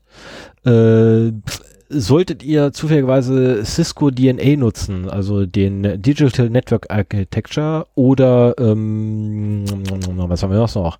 Adaptive Security Appliance oder SD-WAN oder WebEx Network äh, oder noch eine ganze Latte anderer ähm, Produkte von Cisco. Spielt mal ganz dringend das aktuelle Update rein, ähm, weil, äh, naja, da gibt's so Sicherheitslücken mit kritisch und hoch, die ja, aber äh, das ist, das ist wieder mal dafür führen, dass Angreifer einmal alles übernehmen dürfen. Ähm, also ich muss ganz ehrlich sagen, solche News bringe ich gar nicht mehr, weil ja, ich habe das, grad, ich hab das, ja, ja, ich hab gerade gesehen das heute auch es gesehen. ist halt Alte Schwede, das ist gar nicht mehr so, so wenig. Hyperflex, Firepower System Software Detection Engine, Denial of Service ist betroffen. Adaptive Security Appliance, Direct Memory Access Denial of Service, äh, Firepower Threat Defense Software, FTP Inspection, Denial of Service. Du bist jetzt hier der Bullshit Alter. King, ne? Nee, das, das ist, das ist die Liste von, von, von betroffenen Dingern. Ja. Ähm, auf, auf jeden hui. Fall ähm, Cisco äh, iOS zum Beispiel auch, findet man ganz oft in den CVEs. Ähm, mehr als die Konkurrenz. Ich frage mich. Wer kauft das noch? Nein, das, das muss, du hast ja auch diese ähm, Pannenstatistiken vom ADAC. Die wurden ja von den Herstellern damit umgangen, dass sie selber Pannendienste anboten und äh, damit dann deren Geräte, die über den markeneigenen Pannendienst abgewickelt wurden, aus der Pannenstatistik des ADAC rausfielen. Und das kann auch nur heißen, dass gerade Cisco überdurchschnittlich oft da in den CVEs landet, aber deswegen nicht mehr Schwachstellen hat. Also ich muss halt sagen, wenn man so zentral, also an so zentralen Punkten, Core Switches, Firewalls, Entschuldigung, ähm, auf einen Hersteller vertraut, egal welcher das ist, ähm, müssen Sicherheitsupdates sofort eingespielt werden. Man muss einfach damit rechnen, dass sie löchrig sind, immer mal wieder. Und ähm, deswegen muss man halt äh, dort noch viel schneller als bei irgendwelchen Clients vielleicht äh, Sicherheitsupdates einspielen. Und das passiert ständig. Also ähm, wir können wir können gerne mal eine CVE-Statistik machen für äh, Cisco und die Mitbewerber, das ist halt, hinkt immer so ein bisschen, weil es hängt ja auch von der Anzahl der Produkte ab und äh, Anzahl der Betriebssysteme, die da am Laufen sind.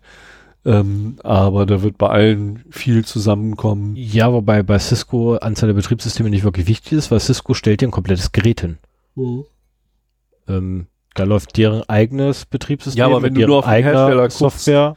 Dann haben die ja verschiedenste Geräte, wo unter Umständen auch verschiedenste. Ja, dann Du hattest dann- Cisco also- also- DNA gesagt, also- es ja, gibt Cisco iOS und so weiter. Ja, aber man müsste dann halt quasi, also wenn wir schon auf die Hersteller gucken, müssen wir halt differenzieren und einfach sagen, okay, wir nehmen jetzt tatsächlich Produkte von Hersteller, wo, wo der Hersteller einmal alles liefert und wir nehmen eine andere Statistik, ne, wo wir dann gucken, wo die irgendwelche äh, Fremdsoftware drin haben, also was ich auf dem Windows-System laufen oder so. Also mir ging es halt Ähm, nur darum, die nicht zu verteufeln, gerade auch Cisco nicht, obwohl die oft CVEs haben, sondern äh, sich einfach dessen bewusst zu sein. Du kommst in einem Unternehmen nicht Wann ohne war- solche ja, aber Lass mich mal zu Ende reden. Du Mhm. kommst in einem Unternehmen nicht ohne äh, Sicherheits-, äh, Hard- und Software, also Appliances aus. Je, je größer, umso eher brauchst du es.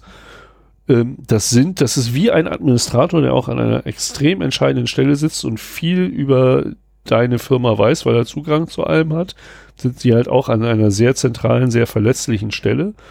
Und deswegen musst du dir einfach darüber im Klaren sein, musst genau beobachten, wenn es Sicherheitsupdates gibt, die einspielen und auch letztendlich in deinen Sicherheitsüberlegungen das Szenario, dass das gehackt wird, mit einplanen. Mhm.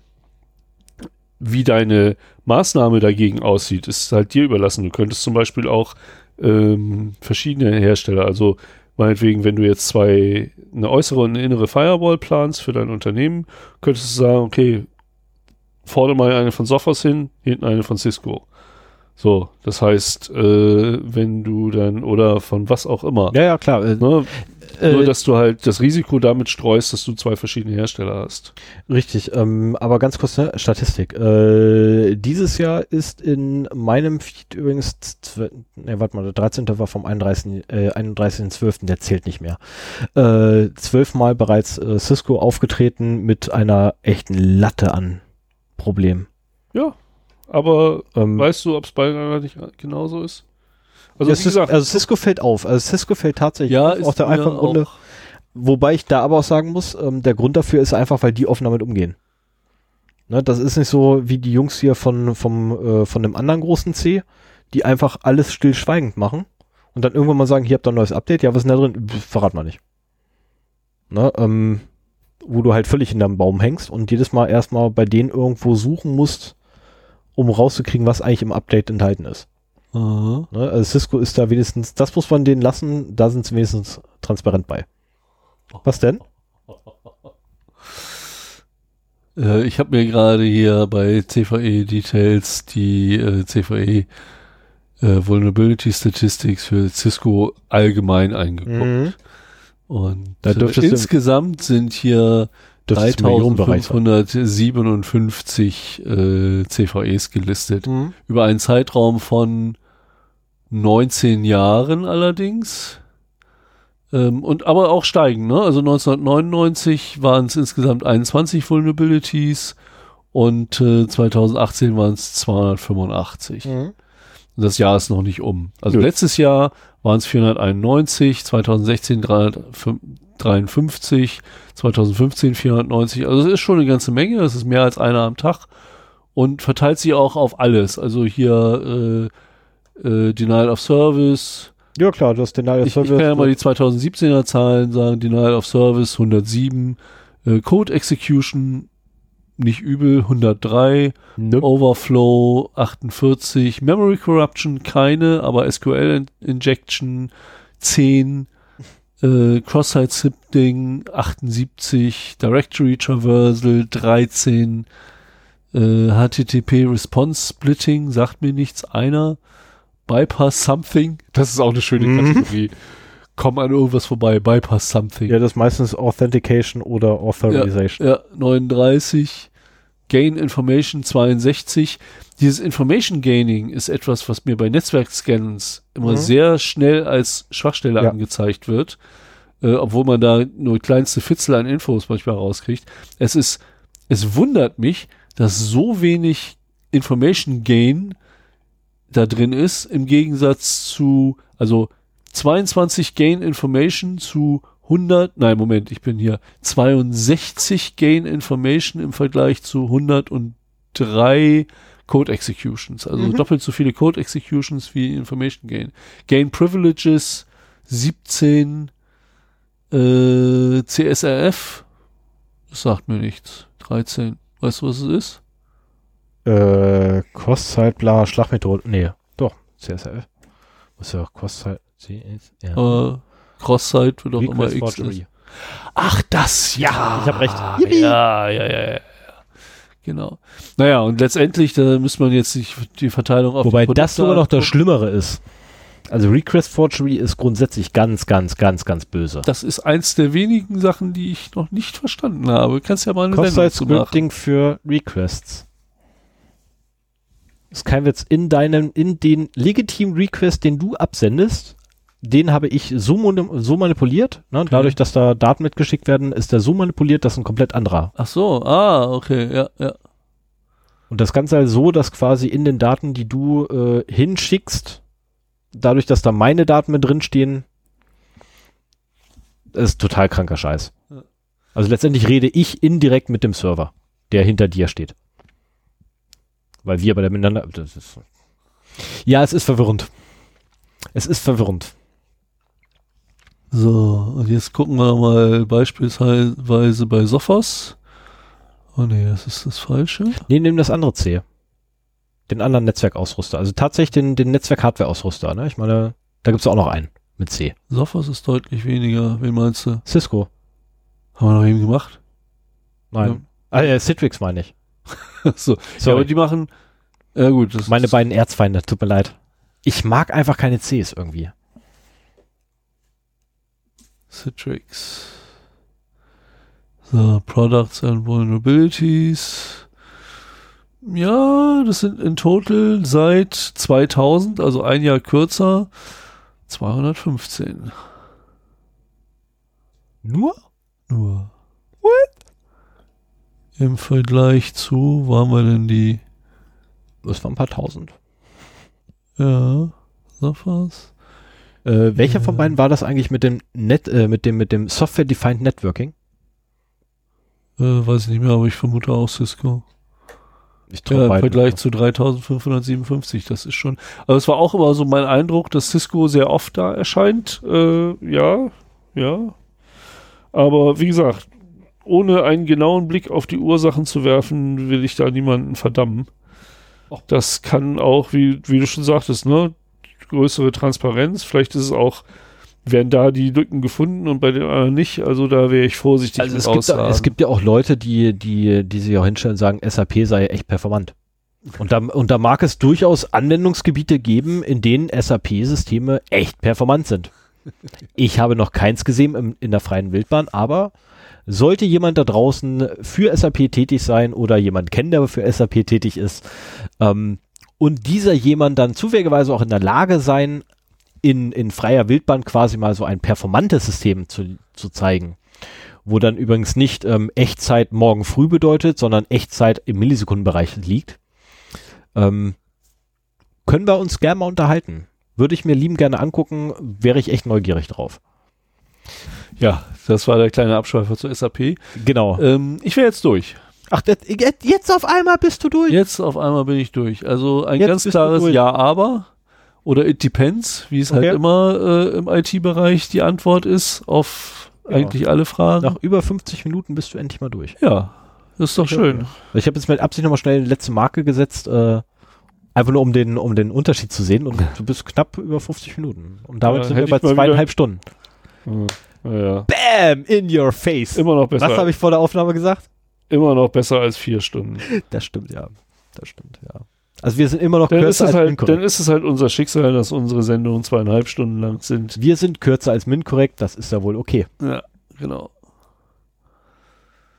Ich mag ja auch, äh, allein, dass du den Podcast erwähnt, heißt ja auch, äh, dass wir das beide hören und ich mag lange Podcasts. Vielleicht liegt es auch daran, dass es mir relativ egal ist, aber eigentlich, ich finde es so schöner, dass wir uns öfter sehen, um über die Themen zu Ja. sprechen und dafür halt ein bisschen kürzer und Ja. äh, der nächste Tag nicht ganz so hart ist, wenn man dann nach vier Stunden Podcast wieder los muss. Genau, nach vier, ja, vor allem nach vier Stunden Podcast fährst du dann erst nach Hause, bist dann irgendwie eine Stunde später frühestens mal im Bett. Ja, manchmal machen wir auch danach noch gleich die, die Sachen fertig. Ja, wie gesagt, frühestens, ne? eine Stunde später, nachdem du losgefahren bist, bist du mal im Bett, was bedeutet, bist schon fünf Stunden nur mit dem Podcast beschäftigt gewesen.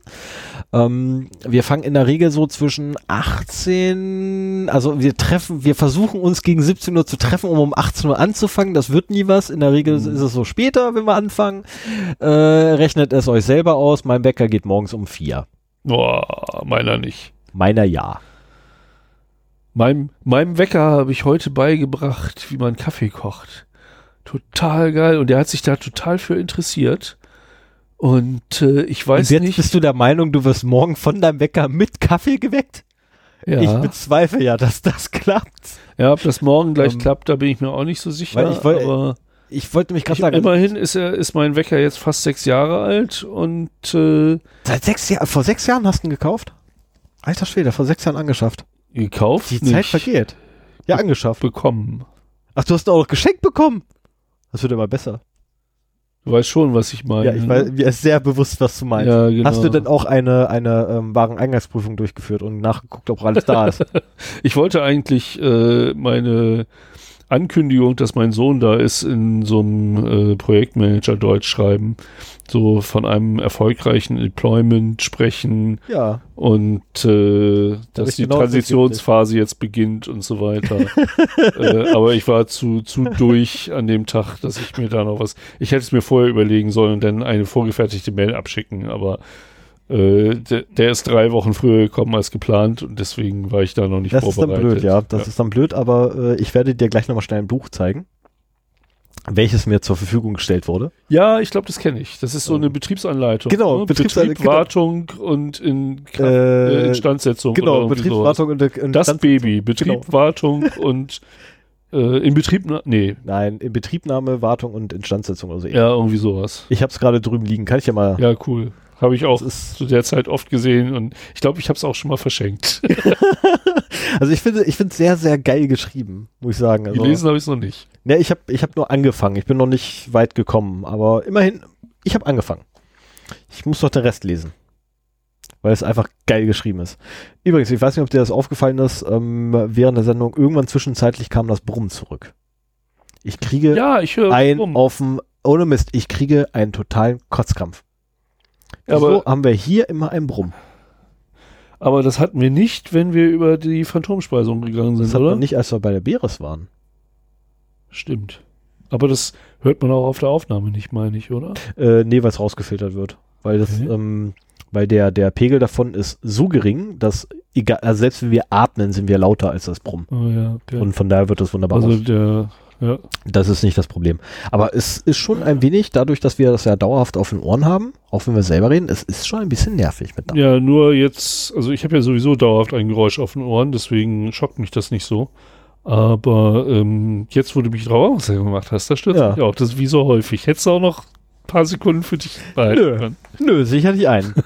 Sehe ich Jetzt da muss ich gar auf nicht ein. Den letzten Minuten noch mitleiden. So, bist du vorbereitet, damit ich die letzte Marke setzen kann? Ja.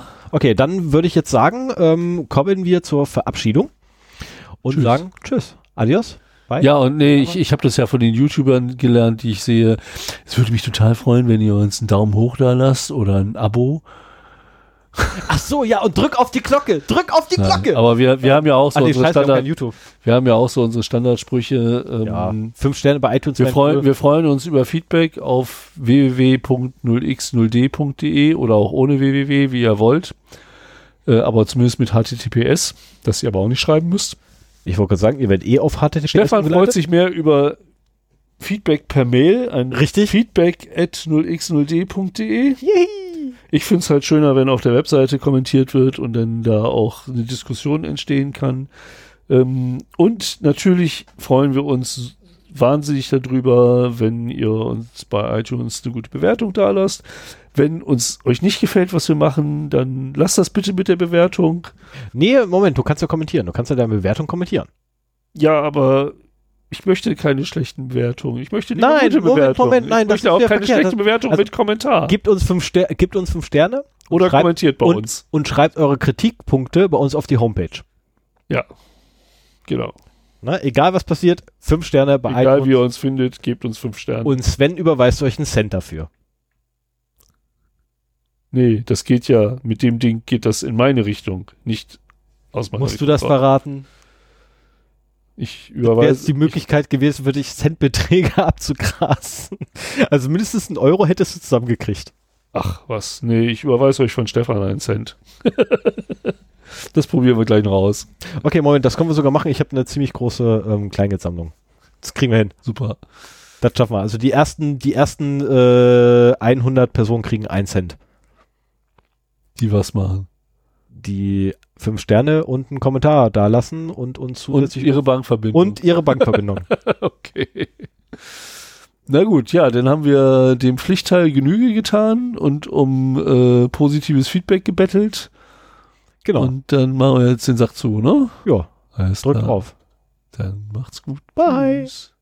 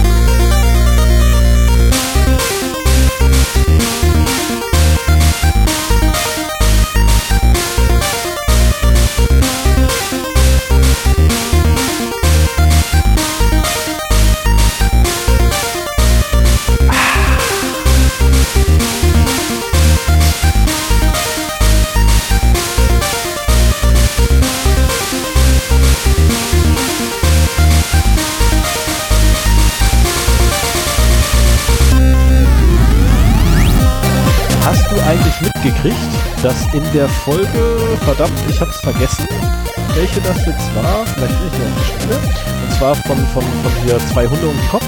Nee. Die zwei Hunde mit dem Hut, dass die uns erwähnt haben, wiederum? Nee. Da hatten sie hier Videobearbeitung als Thema. Ah. Und äh, da wurden wir tatsächlich erwähnt.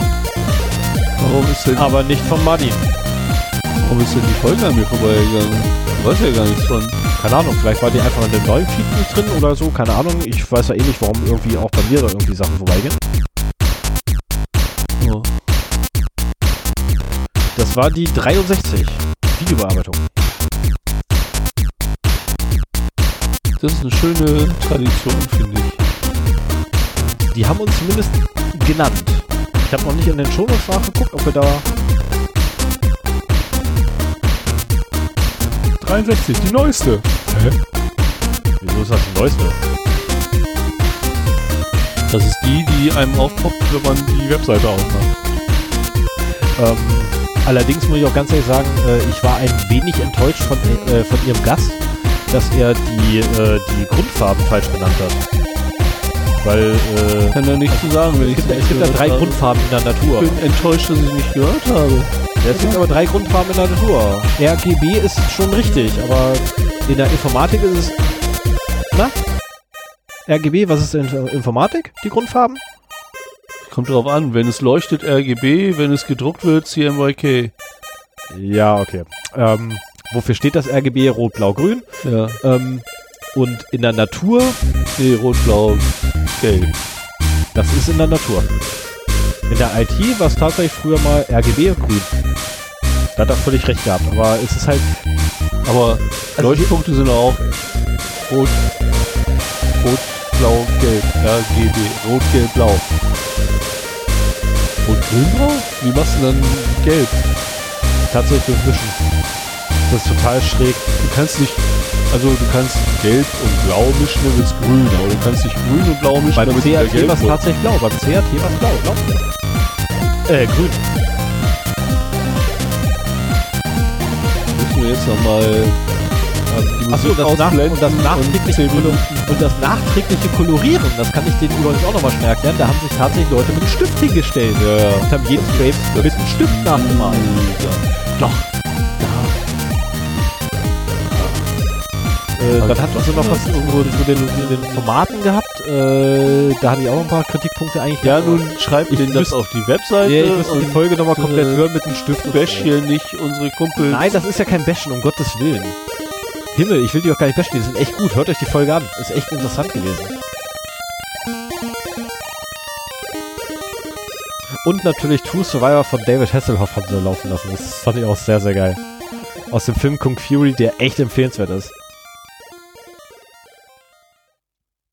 Ja, dann. Aber da stehen, Stopp, da stehen auch keine Daten bei, ne? Ich weiß gar nicht, wann der rausgekommen ist. soll ich mal Stopp drücken?